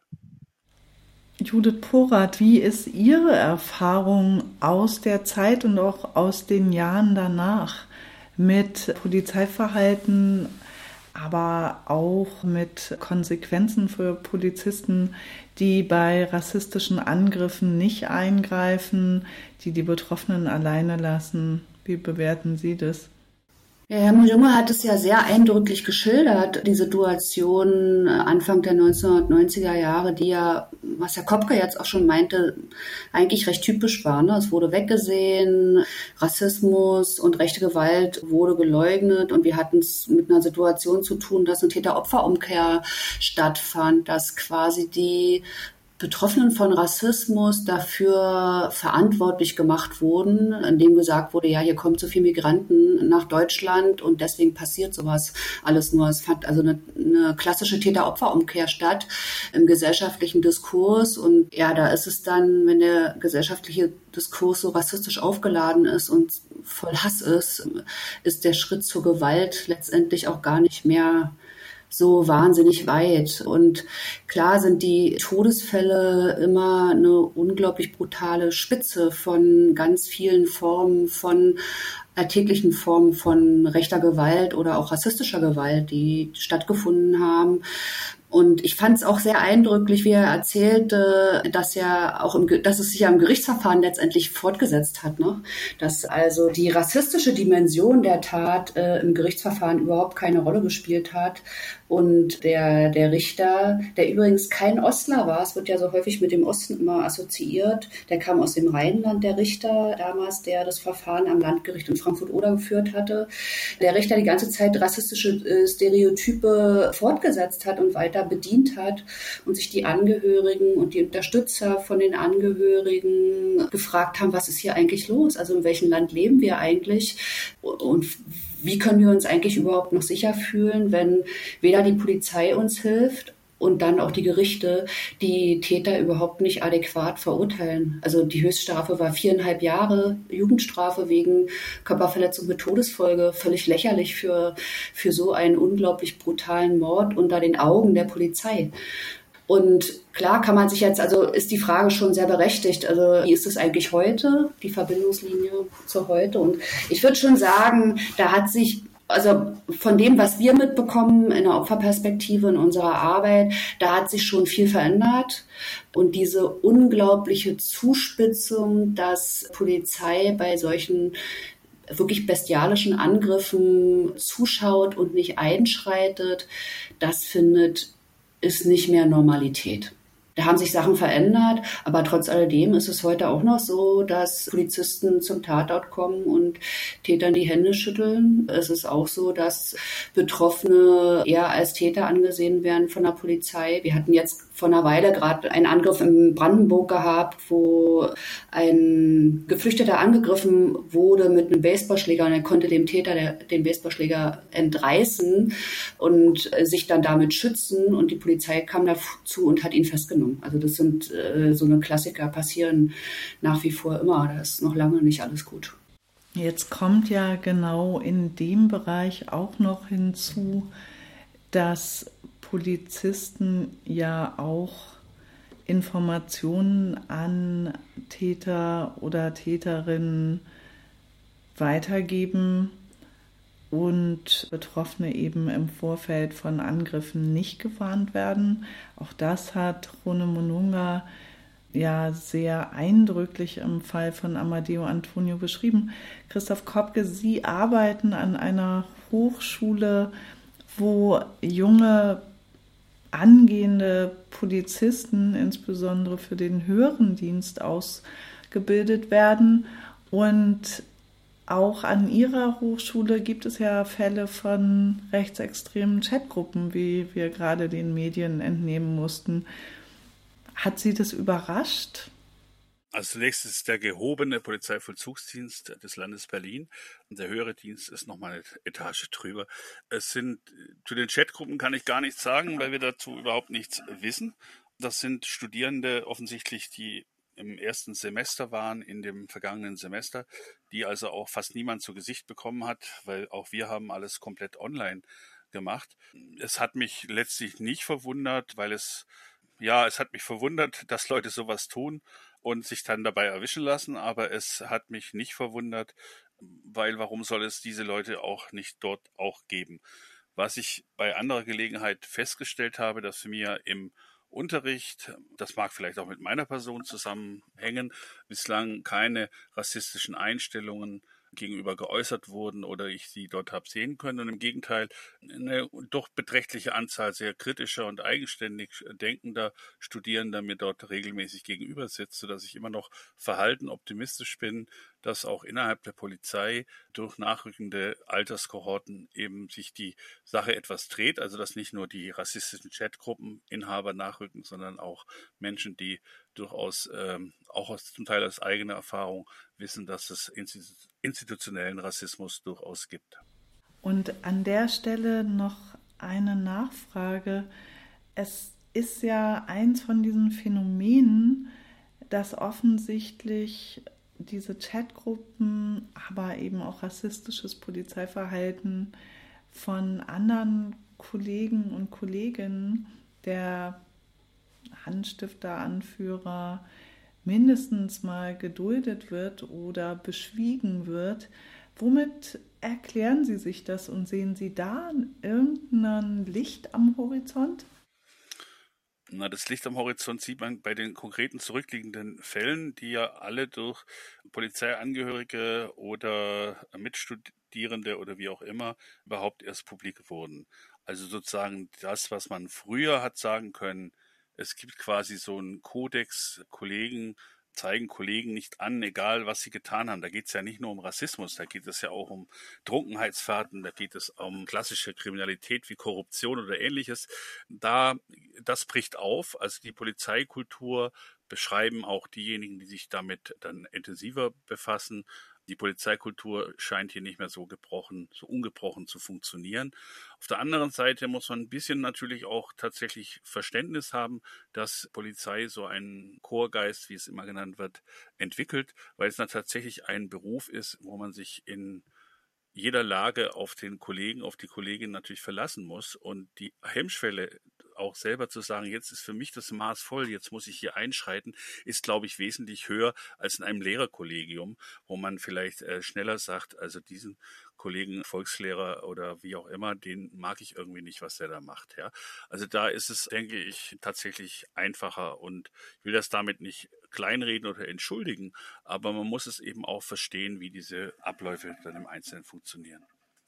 Judith Porath, jetzt stellt sich natürlich auch die Frage, die quasi wöchentliche Veröffentlichung von Einzelfällen, sogenannten von rechtsextremen Chatgruppen bei der Polizei, aber auch Verurteilungen und oder Freisprüchen von Polizisten, die durch rassistische Gewalt oder Beleidigungen aufgefallen sind. Inwiefern machen Sie in der konkreten Beratungsarbeit die Erfahrung, dass das auch einen Einfluss hat auf die Betroffenen, darauf, wie Betroffene sich an Polizei wenden, wie sie vielleicht auch Anzeigen stellen oder nicht? Na, ich glaube, äh, es kann gar kein, gar nicht, gar keinen Einfluss haben. So rum eher. Ne? Also, ich hatte ja vorhin schon gesagt, also die Polizei ist ja die Instanz, wenn man angegriffen wurde, also wenn man irgendwie noch Hilfe sich erhofft, in der Regel beim Angriff, dann erhofft man sich die häufig von der Polizei. Deswegen ruft man ja die Polizei. Also wenn man sich dafür entscheidet, die zu rufen, wenn man Hilfe haben möchte. Und wenn ich das Gefühl haben muss, dass diese Instanz mir überhaupt nicht mehr hilft, weil sie involviert ist in das ganz, in das Milieu der Täter, in die Denkwelt und in die Ideologie der Täter, wenn sie letztendlich, wenn Polizisten äh, unterstützen, was dann andere exekutieren. Wenn ich das Gefühl, wenn ich das Gefühl habe von der Polizei, dann habe ich dann ist ein Grundvertrauen in den Rechtsstaat nicht mehr vorhanden oder das wurde mir genommen das äh, Grundvertrauen in den Rechtsstaat und das hat ganz fatale Auswirkungen. Wir hören immer wieder von Menschen, die aus unterschiedlichsten Gründen sagen, sie stellen keine Anzeige mehr, weil sie frustriert sind, auch wenn ihnen, neu, wenn ihnen erneut was passiert ist. Da ist also gibt es in der Regel drei verschiedene Gründe. Der erste Grund ist genau diese Entwicklung innerhalb der Polizei oder das, was bekannt wird innerhalb der Polizei an, an rechten Strukturen, dass dann Vertrauen verloren gegangen ist, dass Leute Sorge haben, dass ihre Daten weitergegeben werden an Täter und sie dann noch viel also dass die Gefahr einfach für sie steigt, ganz real steigt. Und eine andere Facette ist aber auch die Strafverfolgung, die da nicht gut funktioniert, Ermittlungsverfahren, die Beweise, die nicht ordentlich gesichert werden, Ermittlungen, die verschleppt werden, bis hin zu Gerichtsverfahren, die aus unterschiedlichsten Gründen nicht stattfinden und die Täter dann nicht bestraft werden können. Das erschüttert Menschen ganz enorm, weil es bedeutet, sie weil es ihnen signalisiert, dass sie nicht Teil der Gesellschaft auch sind, weil sie auch nicht den gleichen Schutz genießen wie andere Menschen in, in diesem Land. Ich stelle mir das zum Beispiel auch in Cottbus so vor, nach dem allem, was man aus Cottbus hört, hat man den Eindruck, dass es für Betroffene dort auch wirklich schwierig ist, Polizei noch zu vertrauen, oder? Südbrandenburg und Cottbus ist dann quasi der Gerichtsbezirk, ne, um den es dann geht. Da ist das Amtsgericht und auch das Landgericht. Da ist die Situation schon dramatisch. Also kann man gar nicht anders sagen. Und die unterscheidet sich zumindest, was das, also auch das Gerichtswesen betrifft, die Justiz betrifft, unterscheidet sich auch nochmal von den Gerichten im Rest des Landes. Da sind die Verfahrensdauern also exorbitant lange. Wir hatten jetzt gerade ein Verfahren im September, das ist vom Landgericht in einer Berufungsinstanz, ist der Täter freigesprochen worden, weil die Verfahrensdauer zu lange, war, äh, zu lange gedauert hatte. Beim Amtsgericht wurde er noch zu einer Haftstrafe verurteilt. Also das sind wirklich dramatische Zustände. Ich habe einen Fall betreut, da ist ein junger Mann in Cottbus 2014 angegriffen oder in Spremberg angegriffen worden mit seiner Oma, die um die 70 war. Und die sind beide äh, verletzt worden. Die ältere Dame äh, musste sogar ins Krankenhaus. Und das Gerichtsverfahren war siebeneinhalb, äh, siebeneinhalb Jahre später erst abgeschlossen gewesen. Also über solche Dimensionen reden wir dann auch. Das ist dann für aus Sicht der Betroffenen mindestens eine gefühlte Straflosigkeit für, für rechte Gewalttäter. Auch wenn dann die Gerichte unterschiedlichste Gründe heranziehen, warum das einfach früher nicht geht. Das ist ein unhaltbarer Zustand. Und wir hatten ja auf der anderen Seite Ende November gab es ja die Aktionstage von dem, äh, von dem Aktionsbündnis Ende Gelände in der Lausitz. Da sind ja neun Polizisten äh, vom Dienst suspendiert worden, die dann äh, vor einem Slogan Stoppt Ende Gelände, ein Graffiti, was an der Wand vor Cottbus gesprüht war, haben die sich fotografieren lassen und da war so ein, äh, Cottbus hat, hat einen Krebs als Symbol und das ist aber auch ein Symbol der rechten Szene und das war genau der Krebs der rechten Szene. Die sind dann auch erstmal abgezogen worden und auch zwangsversetzt worden. Ich glaube, die sind inzwischen sind die Ermittlungen aber auch eingestellt worden zu der Sache. Das sind alles, äh, also da sammeln sich so viele Einzelfälle, die dann in der Summe eben keine Einzelfälle sind, sondern auf strukturelle Probleme hinweisen. Auch wenn man in Brandenburg sagen muss, dass sowohl die Polizeispitze als auch die politische Spitze sehr wohl ein Problembewusstsein hat. Also das kann man auch nicht mal sagen. Ne? Das ist auch ein Unterschied zu Anfang der 1990er Jahre. Da gibt es sehr wohl ein Problembewusstsein. Aber in der breiten Fläche des Landes gibt es nach wie vor noch ganz gravierende Probleme innerhalb des Polizeiapparates. Und eben auch zu wenig Augenmerk in der Justiz und zu wenig Problembewusstsein. Beispiel dafür ist, wenn Justiz und Polizei überhaupt keine eigene Definition davon hat, was eigentlich, was sie unter Rassismus verstehen, ja, dann äh, haben wir, finde ich, symbolisiert es eben auch ein bisschen ein Problem. Wie sollen dann entsprechende Taten überhaupt erkannt werden? Gibt es Polizisten, die sind sehr fit, was das Thema Rassismus betrifft. Die haben ihre Hausaufgaben gemacht und es gibt genauso Polizisten, die überhaupt keinen eine rassistischen Taten erkennen, gerade wenn es jetzt nicht ganz, ganz, ganz schwerwiegende äh, Körperverletzungsdelikte sind, sondern wir von Bedrohungen, Beleidigungen, Nötigungen, einfachen Körperverletzungen sprechen, die da nicht erkannt werden oder eben nicht erkannt werden wollen. Beides ist der Fall. Wir haben im ersten Teil und auch jetzt schon über den Mord an Amadeo Antonio gesprochen und der ist ja untrennbar mit der ersten Welle von Rassismus und Nationalismus nach der Wiedervereinigung verbunden. Und ja, wissen wir eigentlich wirklich schon genug über das Ausmaß von Rassismus und rechter Gewalt in diesen ja momentan als Baseballschlägerjahren bekannten Jahren und warum ist es so wichtig, dass wir den Überlebenden zuhören aus Ihrer Sicht? Es gibt ja immer die Debatte in der Öffentlichkeit, warum ist das jetzt wichtig, eine Klarheit zu haben oder zumindest in die Richtung, aus welcher Motivlage ist so ein Verbrechen entstanden. Und es gibt gelegentlich dann auch Stimmen, die sagen, das sei ja nicht so wichtig. Und auch dieses Wort der staatlichen Anerkennung ist ja gewissermaßen auch zwiespältig. Ich denke, es ist aus zwei Gründen sehr wichtig. Einerseits für die Angehörigen der Opfer es natürlich nochmal eine Gewissheit ist, warum der Angehörige zu Tode kam, das nochmal genau zu wissen und auch die eigene Wahrnehmung, die oft ja damit zusammenhängt, sich nochmal auch bestätigt zu fühlen. Das ist ja in vielen Fällen so, dass die Angehörigen sehr wohl davon ausgingen, dass hier bestimmte Konstellationen vorgelegen haben, die dann in der Öffentlichkeit und auch in den Gerichtsverfahren negiert wurden. Das ist das eine. Und das andere ist natürlich auch, um nochmal auf die Dimension von Rassismus und die Kontinuität von Ausgrenzung und rechter Gewalt hinzuweisen. Und ich meine, wir haben jetzt dieses Wort der Baseballschlägerjahre, was ich irgendwie nicht so gut finde, ehrlich gesagt, aus verschiedenen Gründen. Aber wir können auch nochmal zurückblicken. Und auch das ist ja jetzt Thema in letzter Zeit, sich auch an Ereignisse vor 1989 zurückzuerinnern. Das betrifft im Übrigen West- wie Ostdeutschland. Wir haben eine große, einen großen blinden Fleck auf die Jahrzehnte nach 45, was rassistische und rechte Gewaltverbrechen anbelangt. Da ist das meiste mit Sicherheit im Dunkeln. Ich bin dieser Tage nochmal auf einen alten Text gestoßen, den Konrad Weiß in der DDR in einer Kirchenzeitung im März 1989, also da war die Wende noch nicht in Sicht, äh, veröffentlicht hat. Und dort schreibt er, er klagt sozusagen den Text an, dass es in der DDR ein zunehmendes Problem mit Rassismus, mit Neofaschismus gibt, der von der offiziellen Politik geleugnet wird, den sie auch gar nicht verstehen können.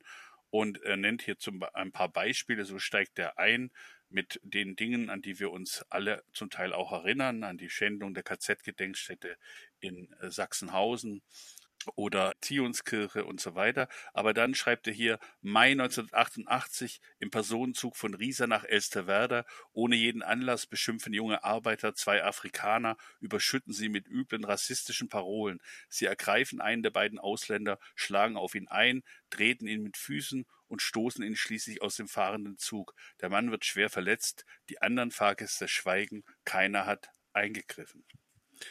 Also diese Beobachtung von Konrad Weiß in einer DDR, in der es eine Öffentlichkeit, wie wir sie kennen, mit all ihren Vor- und Nachteilen nicht gab, ist, ist eben ein Beleg, wie stark dieses Problem auch in den 1980er Jahren in der DDR schon aufgetreten ist. Und auch dort werden wir uns vorrangig an die Spitze des Eisbergs, an die Todesopfer erinnern und werden viele der alltäglichen Gewalttaten, die aus rassistischer Motivation heraus begangen sind, wohl schwer erinnern können.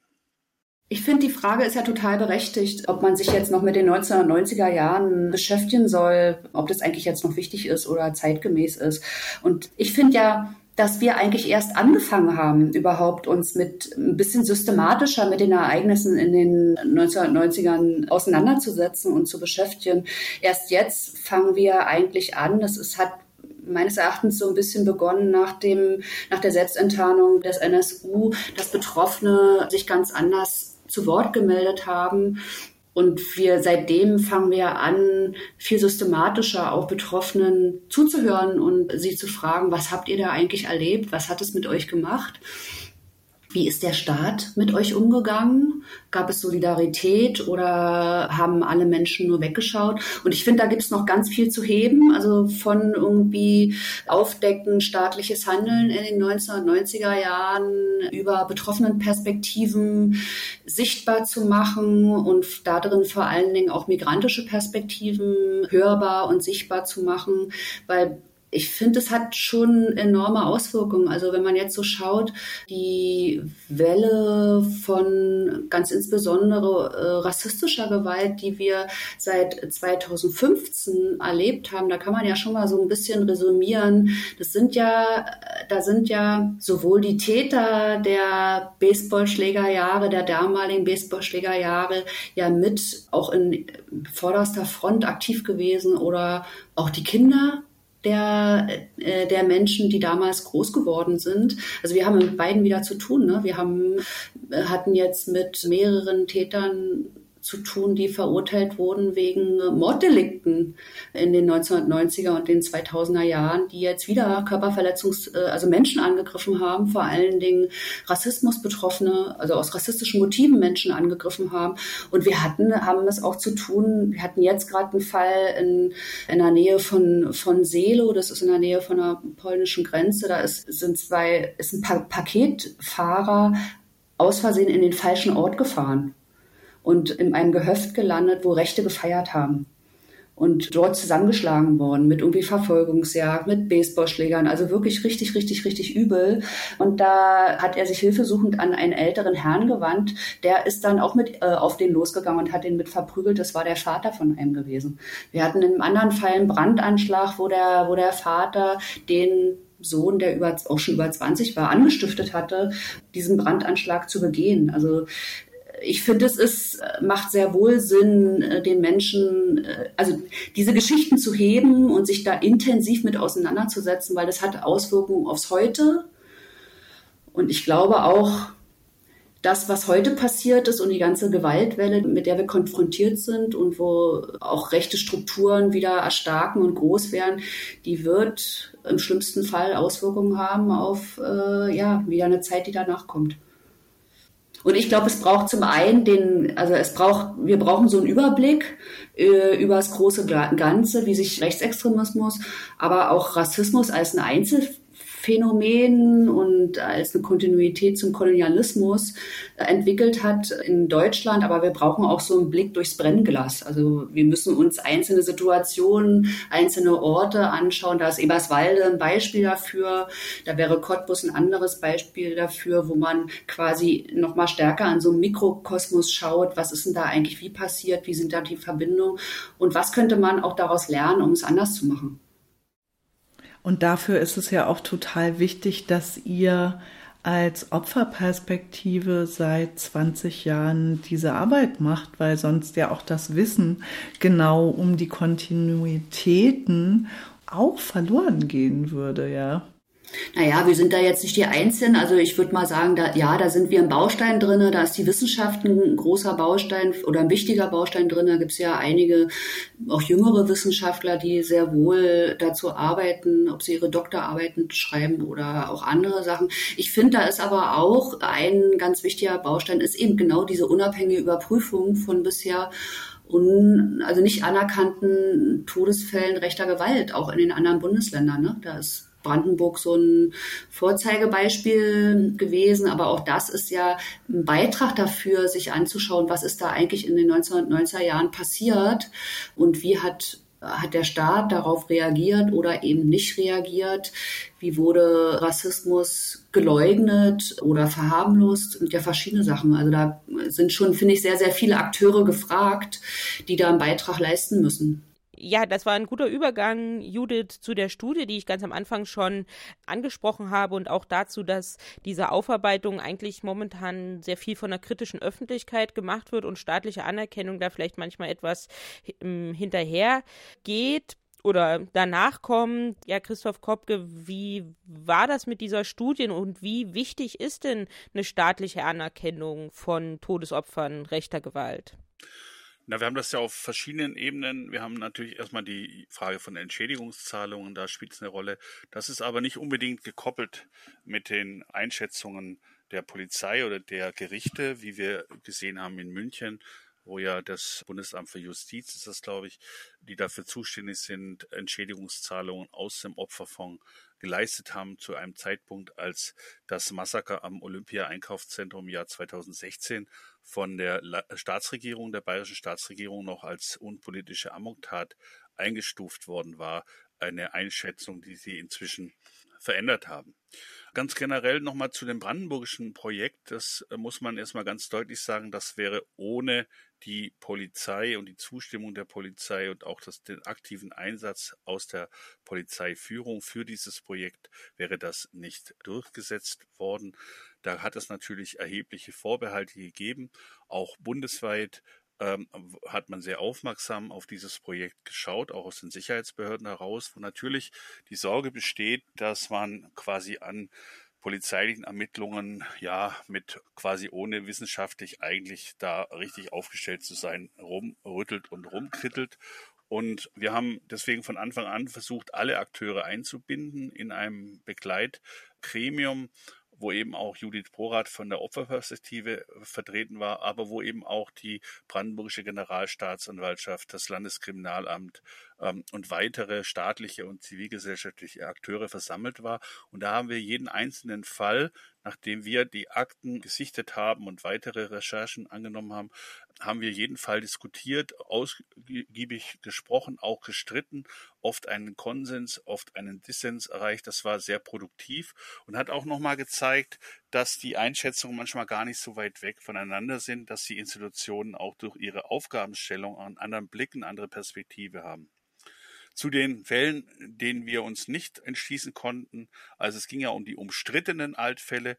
Das war ja lange, auch gerade durch den Verein Opferperspektive, eine große Debatte in Brandenburg und die brandenburgische Regierung hat im Grunde genommen auch gesagt, okay, jetzt stellen wir uns dieser Debatte eigentlich mal und schieben sie nicht immer als ständiges Konfliktpotenzial mit vor uns her. Und ein, ein Ergebnis war auch, dass wir auch bei den Fällen, wo wir klar sehen konnten, nein, die Tat ist nicht deswegen rechtsextremistisch oder rassistisch, weil der Täter ein Rassist oder Rechtsextremist ist, sondern hier ist ganz klar, ging es um Bereicherungsabsicht, äh, zufälliges Opfer. Und gleichzeitig spielt der Rechtsextremismus aber immer eine gewisse Rolle. Also die Tatsache, dass es ein Verdachtsfall war, äh, kommt ja daher, dass die umstehenden wussten, wer das ist, der Täter, in welchem Milieu der sich bewegt und mit welchen Aktionen der sowieso unterwegs ist. Es lag also nahe, von einem rechtsextremistischen Delikt auszugehen. Oder andere Fälle, eigentlich sehr schockierend, wo Täter gesagt haben vor Gericht oder bei der Polizei, wir wollten auch mal so agieren, wie Skinheads das tun.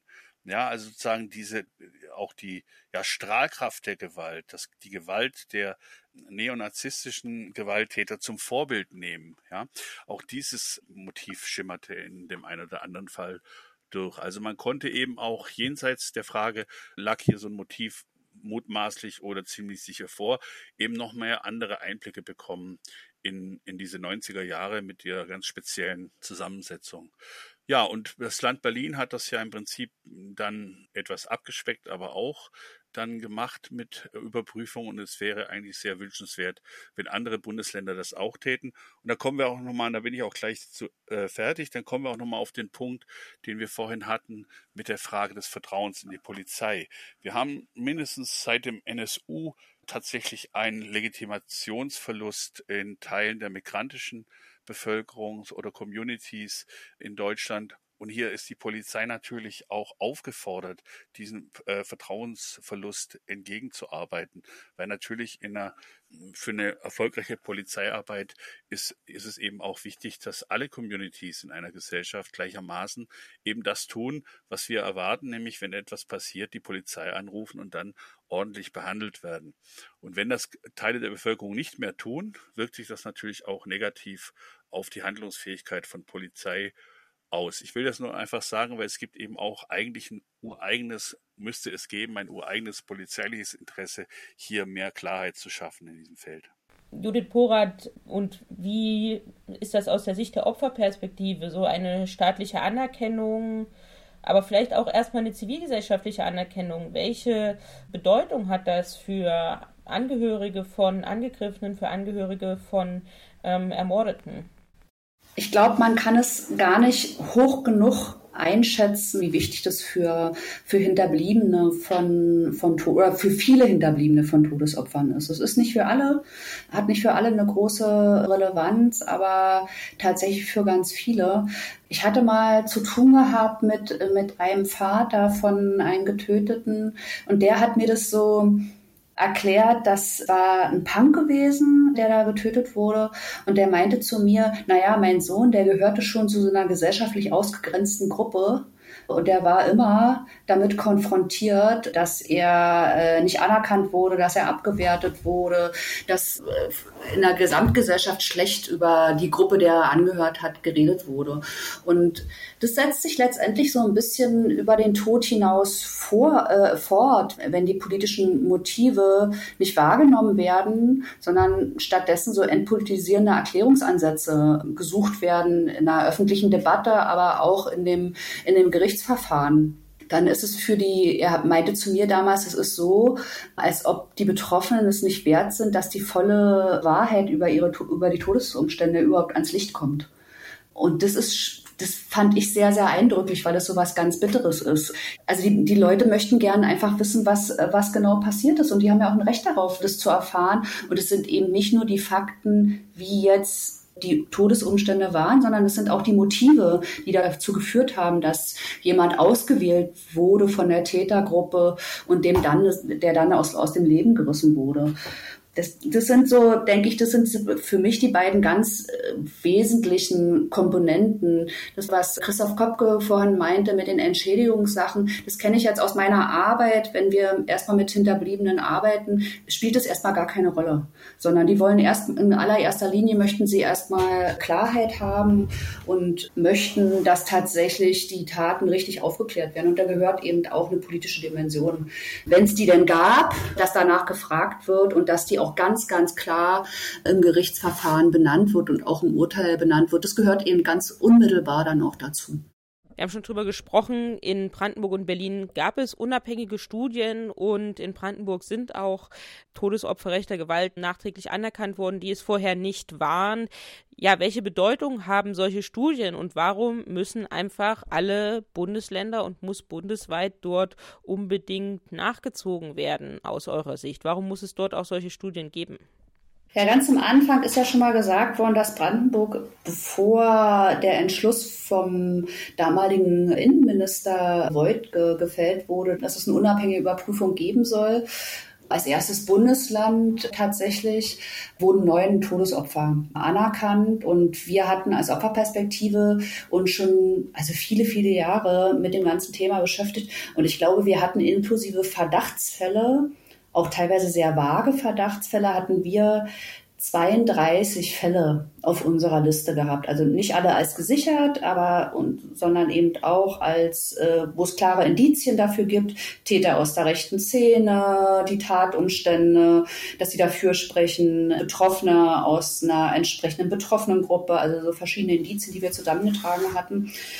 Das waren 32 Fälle und wir haben uns immer lange gefragt, warum sind die staatlichen Behörden und auch die Landesregierung, es sind ja jetzt, ist ja jetzt auch nicht nur eine Frage der Polizei, die dem zustimmen muss, es kann ja auch Landtagsbeschluss geben, dass solche Überprüfungen stattfinden. In Thüringen zum Beispiel gibt es einen Landtagsbeschluss, dass Thüringen auch die Todesfälle überprüfen will. Das ist jetzt noch, damit wurde noch nicht begonnen, aber den Beschluss gibt es jetzt auch schon seit ein paar Jahren. Wir haben uns immer gefragt, warum trauen die sich nicht in die Karten zu gucken? Also wovor haben sie Angst? Also eigentlich deutet es ja ganz toll darauf hin, dass sie, dass alle Beteiligten in Politik und in den Behörden wissen, da ist was schiefgelaufen. Da ist was schiefgelaufen und Christoph Kopke hat ja gesagt, na ja, die haben vor allen Dingen so Sorge, dass, dass externe Wissenschaftler quasi polizeiliches Handeln nicht einschätzen können und dann möglicherweise aus der Sichtung des Materials falsche Schlussfolgerungen ziehen oder zu verkürzt da reingucken mit einer sozialwissenschaftlichen Brille etc. Ich glaube, das ist deutlich mehr. Ich glaube, das ist schon deutlich, also ist schon auch ganz, ganz häufig der Fall, dass die Verantwortlichen wissen, dass da viele Sachen nicht gut gelaufen sind und dass sie Fehler einräumen müssten. Und ich fand es, also wir waren sehr froh gewesen, als Brandenburg dann entschieden hat, nee, wir machen es jetzt aber. Das, äh, ja, das Gequengel kann man so nennen, von der Opferperspektive, aber auch von anderen haben wir langsam satt. Wir lassen uns jetzt in die Karten gucken. Und tatsächlich ist ja dann auch mit der Überprüfung oder mit dem Ergebnis der Überprüfung haben, hat sich die Zahl der anerkannten Fälle verdoppelt. Und das, was auch, finde ich aber sehr interessant war, wir haben auf, auf einmal bei einem Großteil der Fälle deutlich mehr, also hatten auf einmal Informationen vorliegen, die vorher nicht da waren. Oder ich glaube, in ein oder zwei Fällen sind auch überhaupt erstmal Namen von den Todesopfern bekannt geworden, die völlig, wo wir es vorher nicht wussten. Es gab einen Obdachlosen, der ist getötet worden, da war nie der Name bekannt gewesen. Und das ist ja bundesweit bei gar nicht so wenigen Fällen, gerade bei äh, Tötungen von Obdachlosen und sozial schwachen Menschen der Fall, dass wir überhaupt gar nichts, also keine Namen, keine, also viel zu wenig wissen über die Todesumstände und auch über die Personen, die da überhaupt getötet wurden. Und deswegen finde ich auch die Ergebnisse oder die Studie, die ist ja öffentlich zugänglich. Ne? Also auch die Berliner Studie ist ja öffentlich zugänglich. Damit kann man sich beschäftigen, man kann nachlesen. Es ist für jeden nachvollziehbar, was es für Indizien gab oder auch wie die Beweislage war, so dass es auch eine Möglichkeit ist für Gedenkinitiativen oder für junge Leute, die sich heute mit dem Thema Todesopfer beschäftigen wollen in ihrem, in ihrem eigenen Ort, dann noch mal ganz andere Anknüpfungspunkte zu haben. Ne? Es gibt die zivilgesellschaftlichen Chroniken, die sind auch total wichtig und total wertvoll. Die Opferperspektive hat ja auch eine Internetseite dazu zu den Brandenburger Todesopfern. Wir haben auch eine Ausstellung zu den Brandenburger Todesopfern, mit der man arbeiten kann. Aber da ist eben auch für die ja, Legitimation für eine breite gesellschaftliche Legitimation ist die, ist so eine wissenschaftliche, unabhängige Überprüfung der Fälle nochmal wirklich ganz entscheidend wichtig muss nochmal dazu sagen, viele der Fälle sind tatsächlich nicht so einfach gelagert gewesen. Und ich kann durchaus auch verstehen, warum sie in einer bestimmten Zeit auch nicht als politisch eingestuft wurden. Wenn beispielsweise aus Sicht der Polizei, dass Schlägereien im Trinkermilieu sind und man sich sozusagen natürlich auch mit einem gewissen Konstruktion, was ist denn schon das Trinkermilieu, dann zufrieden gibt. Und wenn man aber genau in die Vernehmungen schaut, sieht man deutliche Abwertungen, die wir unter das Stichwort Sozialdarwinismus ganz eindeutig stellen können. Und trotzdem sind das natürlich auch in gewisser Weise Beziehungstaten, die kennen sich Täter und Opfer, weil sie gemeinsam trinken und an einem bestimmten Punkt eskaliert ein Streit und wie der dann aber durchgeführt wird und wie er begründet wird und auch wie er im Nachhinein gerechtfertigt wird, lässt dann eben durchaus auf rechte Motivlagen, die da mindestens auch eine Rolle spielen, deuten. Ja, das ist sozusagen nochmal grundsätzlich gewesen. Im Verlauf der Zeit wurden die Ermittlungen besser. Das heißt, die meisten Fälle oder alle Fälle, wo wir eine um Widmung quasi vorgeschlagen haben und die dann ja auch vorgenommen wurde, sind aus den Fällen vor 2001.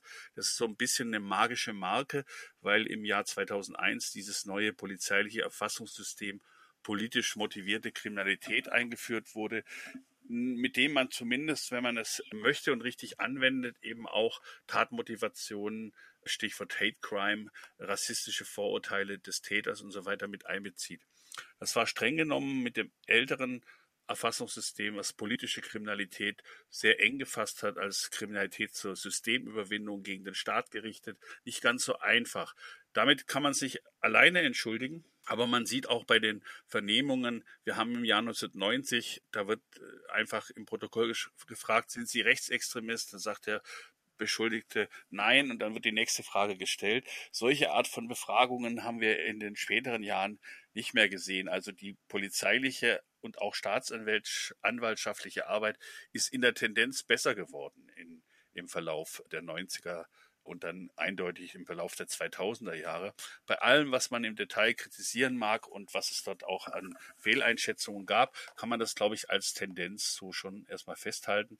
Was ja, ich bin ja immer verhalten optimistisch. Man muss ja auch die Zwischentöne muss man ja auch raushören und die sehe ich da oder höre ich da ganz deutlich.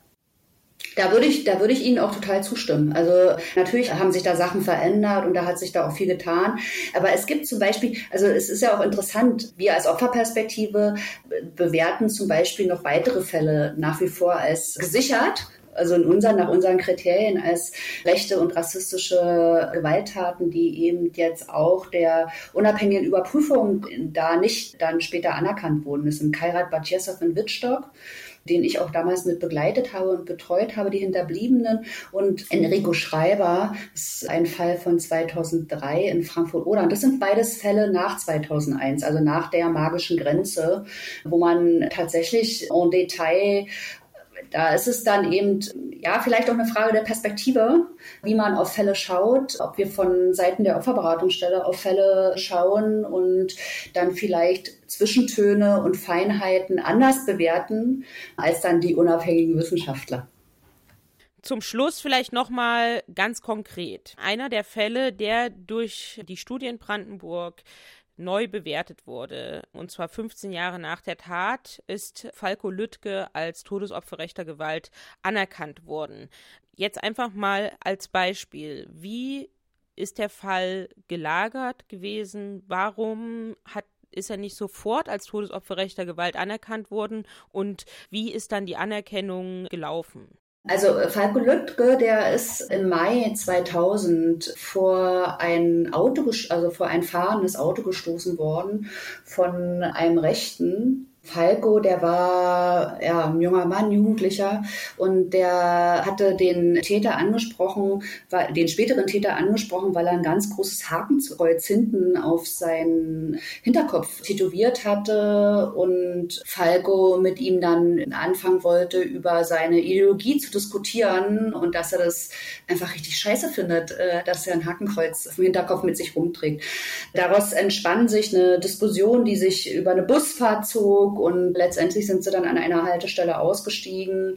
Und der spätere Täter wollte ihn dann noch auf ein Bier in Hinterhof, hat er aber mitkommen will. Und dieser Hinterhof war aber bekannt als Treffung der rechten Szene und äh, Falco hat höchstwahrscheinlich, das wissen wir natürlich nicht, höchstwahrscheinlich deswegen auch abgelehnt, damit äh, mitzugehen, weil er Sorge hatte, dass er da in eine Falle läuft oder in einen Hinterhalt läuft. Auf der Straße begann dann eine Schubserei. Falco hatte sich abgewendet und der Täter kam hinterher, fing an, ihn zu schupfen, schubsen. Äh, Falco verteidigte sich dagegen, sodass dann eine Schlägerei so ein bisschen entstand und dann schubste der Täter Falke vor ein fahrendes Taxi und an den Folgen der sehr, sehr schweren Verletzungen ist er dann verstorben. Falco war sehr eingebunden in äh, die Punk-Szene in Eberswalde. Das ist eine ganz, ja, doch eine, eine starke Jugendszene in Eberswalde, ganz traditionell und schon lange gibt es die. Die haben auch einen eigenen Jugendtreff, den gibt es immer noch, den Club. Da war er eingebunden und die, seine Freunde und Freundinnen haben unmittelbar danach sofort eine Mahnwache gemacht und haben auf den Fall aufmerksam gemacht. Und die Reaktion der Polizei war Kriminalisierung der Freunde und Freundinnen. Also da, die wurden sehr drangsaliert. Und ich glaube, es ist auch sehr eng damit verbunden, warum Falco über viele Jahre nicht als Todesopfer rechter Gewalt anerkannt war, weil es abgetan wurde als, ja, da haben sich ja zwei politische Gegner geschlagen und geprügelt und dabei ist dann Unfall, jemand zu Tode gekommen. Der Täter hatte auch im Gericht gesagt, ja, der hatte zugegeben, dass er ihn vors Auto gestoßen hat, hatte aber abgestritten, dass es eine politische Motivation gab. Und 2000 ist auch das Jahr, ich glaube, da ist der Jugendclub Palanca, wo ja Amadeo, also der ja infolge von dem Mord von Amadeo Antonio entstanden ist, auch abgebrannt. Also es waren echt auch nochmal wirklich harte Zeiten in Eberswalde mit einer sehr starken organisierten äh, Neonazi-Szene, die da aktiv war. Und es hat überhaupt nicht auch ins staatliche Konzept gepasst. Die wollten auch schon in der Zeit nicht mehr erinnert werden an Amadeo Antonio. Da gibt es ein Interview bei uns auf, also ein Dokumentarfilm bei uns auf der Internetseite zum 10. Todestag von Amadeo Antonio, wo der damalige Bürgermeister auch interviewt wird, der sagt, ja, also die Presse soll doch endlich mal die Stadt in Ruhe lassen mit dem Gedenken, sie wollen jetzt endlich wieder normal leben. So in letzter Konsequenz hat er das gesagt. Und obwohl der Fall, also obwohl auch das Gericht sogar festgestellt hatte, die Richterin damals festgestellt hatte, dass Falco aus dem Akt der Zivilcourage gehandelt hat und den Täter angesprochen hat, deswegen, also als Akt der Zivilcourage, ihn auf das Hakenkreuz angesprochen hat, ist der Fall nie anerkannt worden. Obwohl er sowohl in der Chronik der, der Presse drinne war, also vom Tagesspiegel und Zeit Online in der Chronik immer drinne war. Wir hatten ihn als Opferperspektive immer als sehr gesichert geführt. Die Amadeo Antonio Stiftung hat ja auch eine Chronik von, führt ja auch eine Chronik von rechten Gewalttaten. Da war er auch immer aufgeführt. Und eigentlich war auch die, der Tatverlauf, was da wie passiert ist, relativ klar. Also das war jetzt kein Fall, wo es äh, sehr wenig Wissen um die Tatumstände gab. Klar, im Detail vielleicht an bestimmten Stellen nicht, aber dadurch, dass das Gerichtsverfahren öffentlich begleitet wurde und auch öffentlich diskutiert wurde, breit diskutiert wurde, waren die Fakten eigentlich, lagen immer auf dem Tisch. Aber die staatliche Anerkennung gab es trotzdem nicht. Das hat sich dann eben mit der, mit der Überprüfung und der Studie nochmal geändert. Ja, ich denke, in dem Fall war die, die Konstellation sehr eindeutig. Auch natürlich muss man nochmal sagen, 2000 in einem Klima, wo man über Jahrzehnte auch diese ganzen Auseinandersetzungen auch ein Stück weit verharmlost hat, entpolitisiert hat als Auseinandersetzung zwischen Jugendszenen. Und hier im Konkreten war es natürlich auch etwas, das hier mh, hm, aus einer Kommunikation, ein Streit, aus einem Streit, eine Prügelei sich entwickelt. Und äh, sicherlich auch ist die Einschätzung Körperverletzung mit Todesfolge nicht falsch, weil es ist klar kein gezielter Mord. Der Mensch, der Täter, Mike B., hat mit Sicherheit nicht geplant, als er in den Bus stieg, dass er dann äh, wenig später einen Menschen tötet. Gleichwohl ist, dass es so eskaliert, hat natürlich was mit der Gesinnung zu tun und auch die, die, die ganze Anlass der Auseinandersetzung, eben der Hinweis von Falco Lüttke auf das Hakenkreuz auf dem Kopf des Mannes, macht eigentlich die politische Dimension von vornherein klar und die war auch für uns dann relativ ersichtlich aus den Unterlagen. Ja, auch hier hat das Land das dann danach eben entsprechend neu bewertet. Und das war die 58. Folge von NSU Watch Aufklären und Einmischen. Und es wird natürlich nicht die letzte Folge von vor Ort gewesen sein, sondern da haben wir noch einige weitere in Planung. Also, ihr dürft gespannt sein. Und bis zur nächsten Folge findet ihr uns im Netz nsu-watch.info, verband-brg.de, auf Twitter at nsuwatch und at rechte-gewalt und auch auf Facebook. Bis zur nächsten Folge.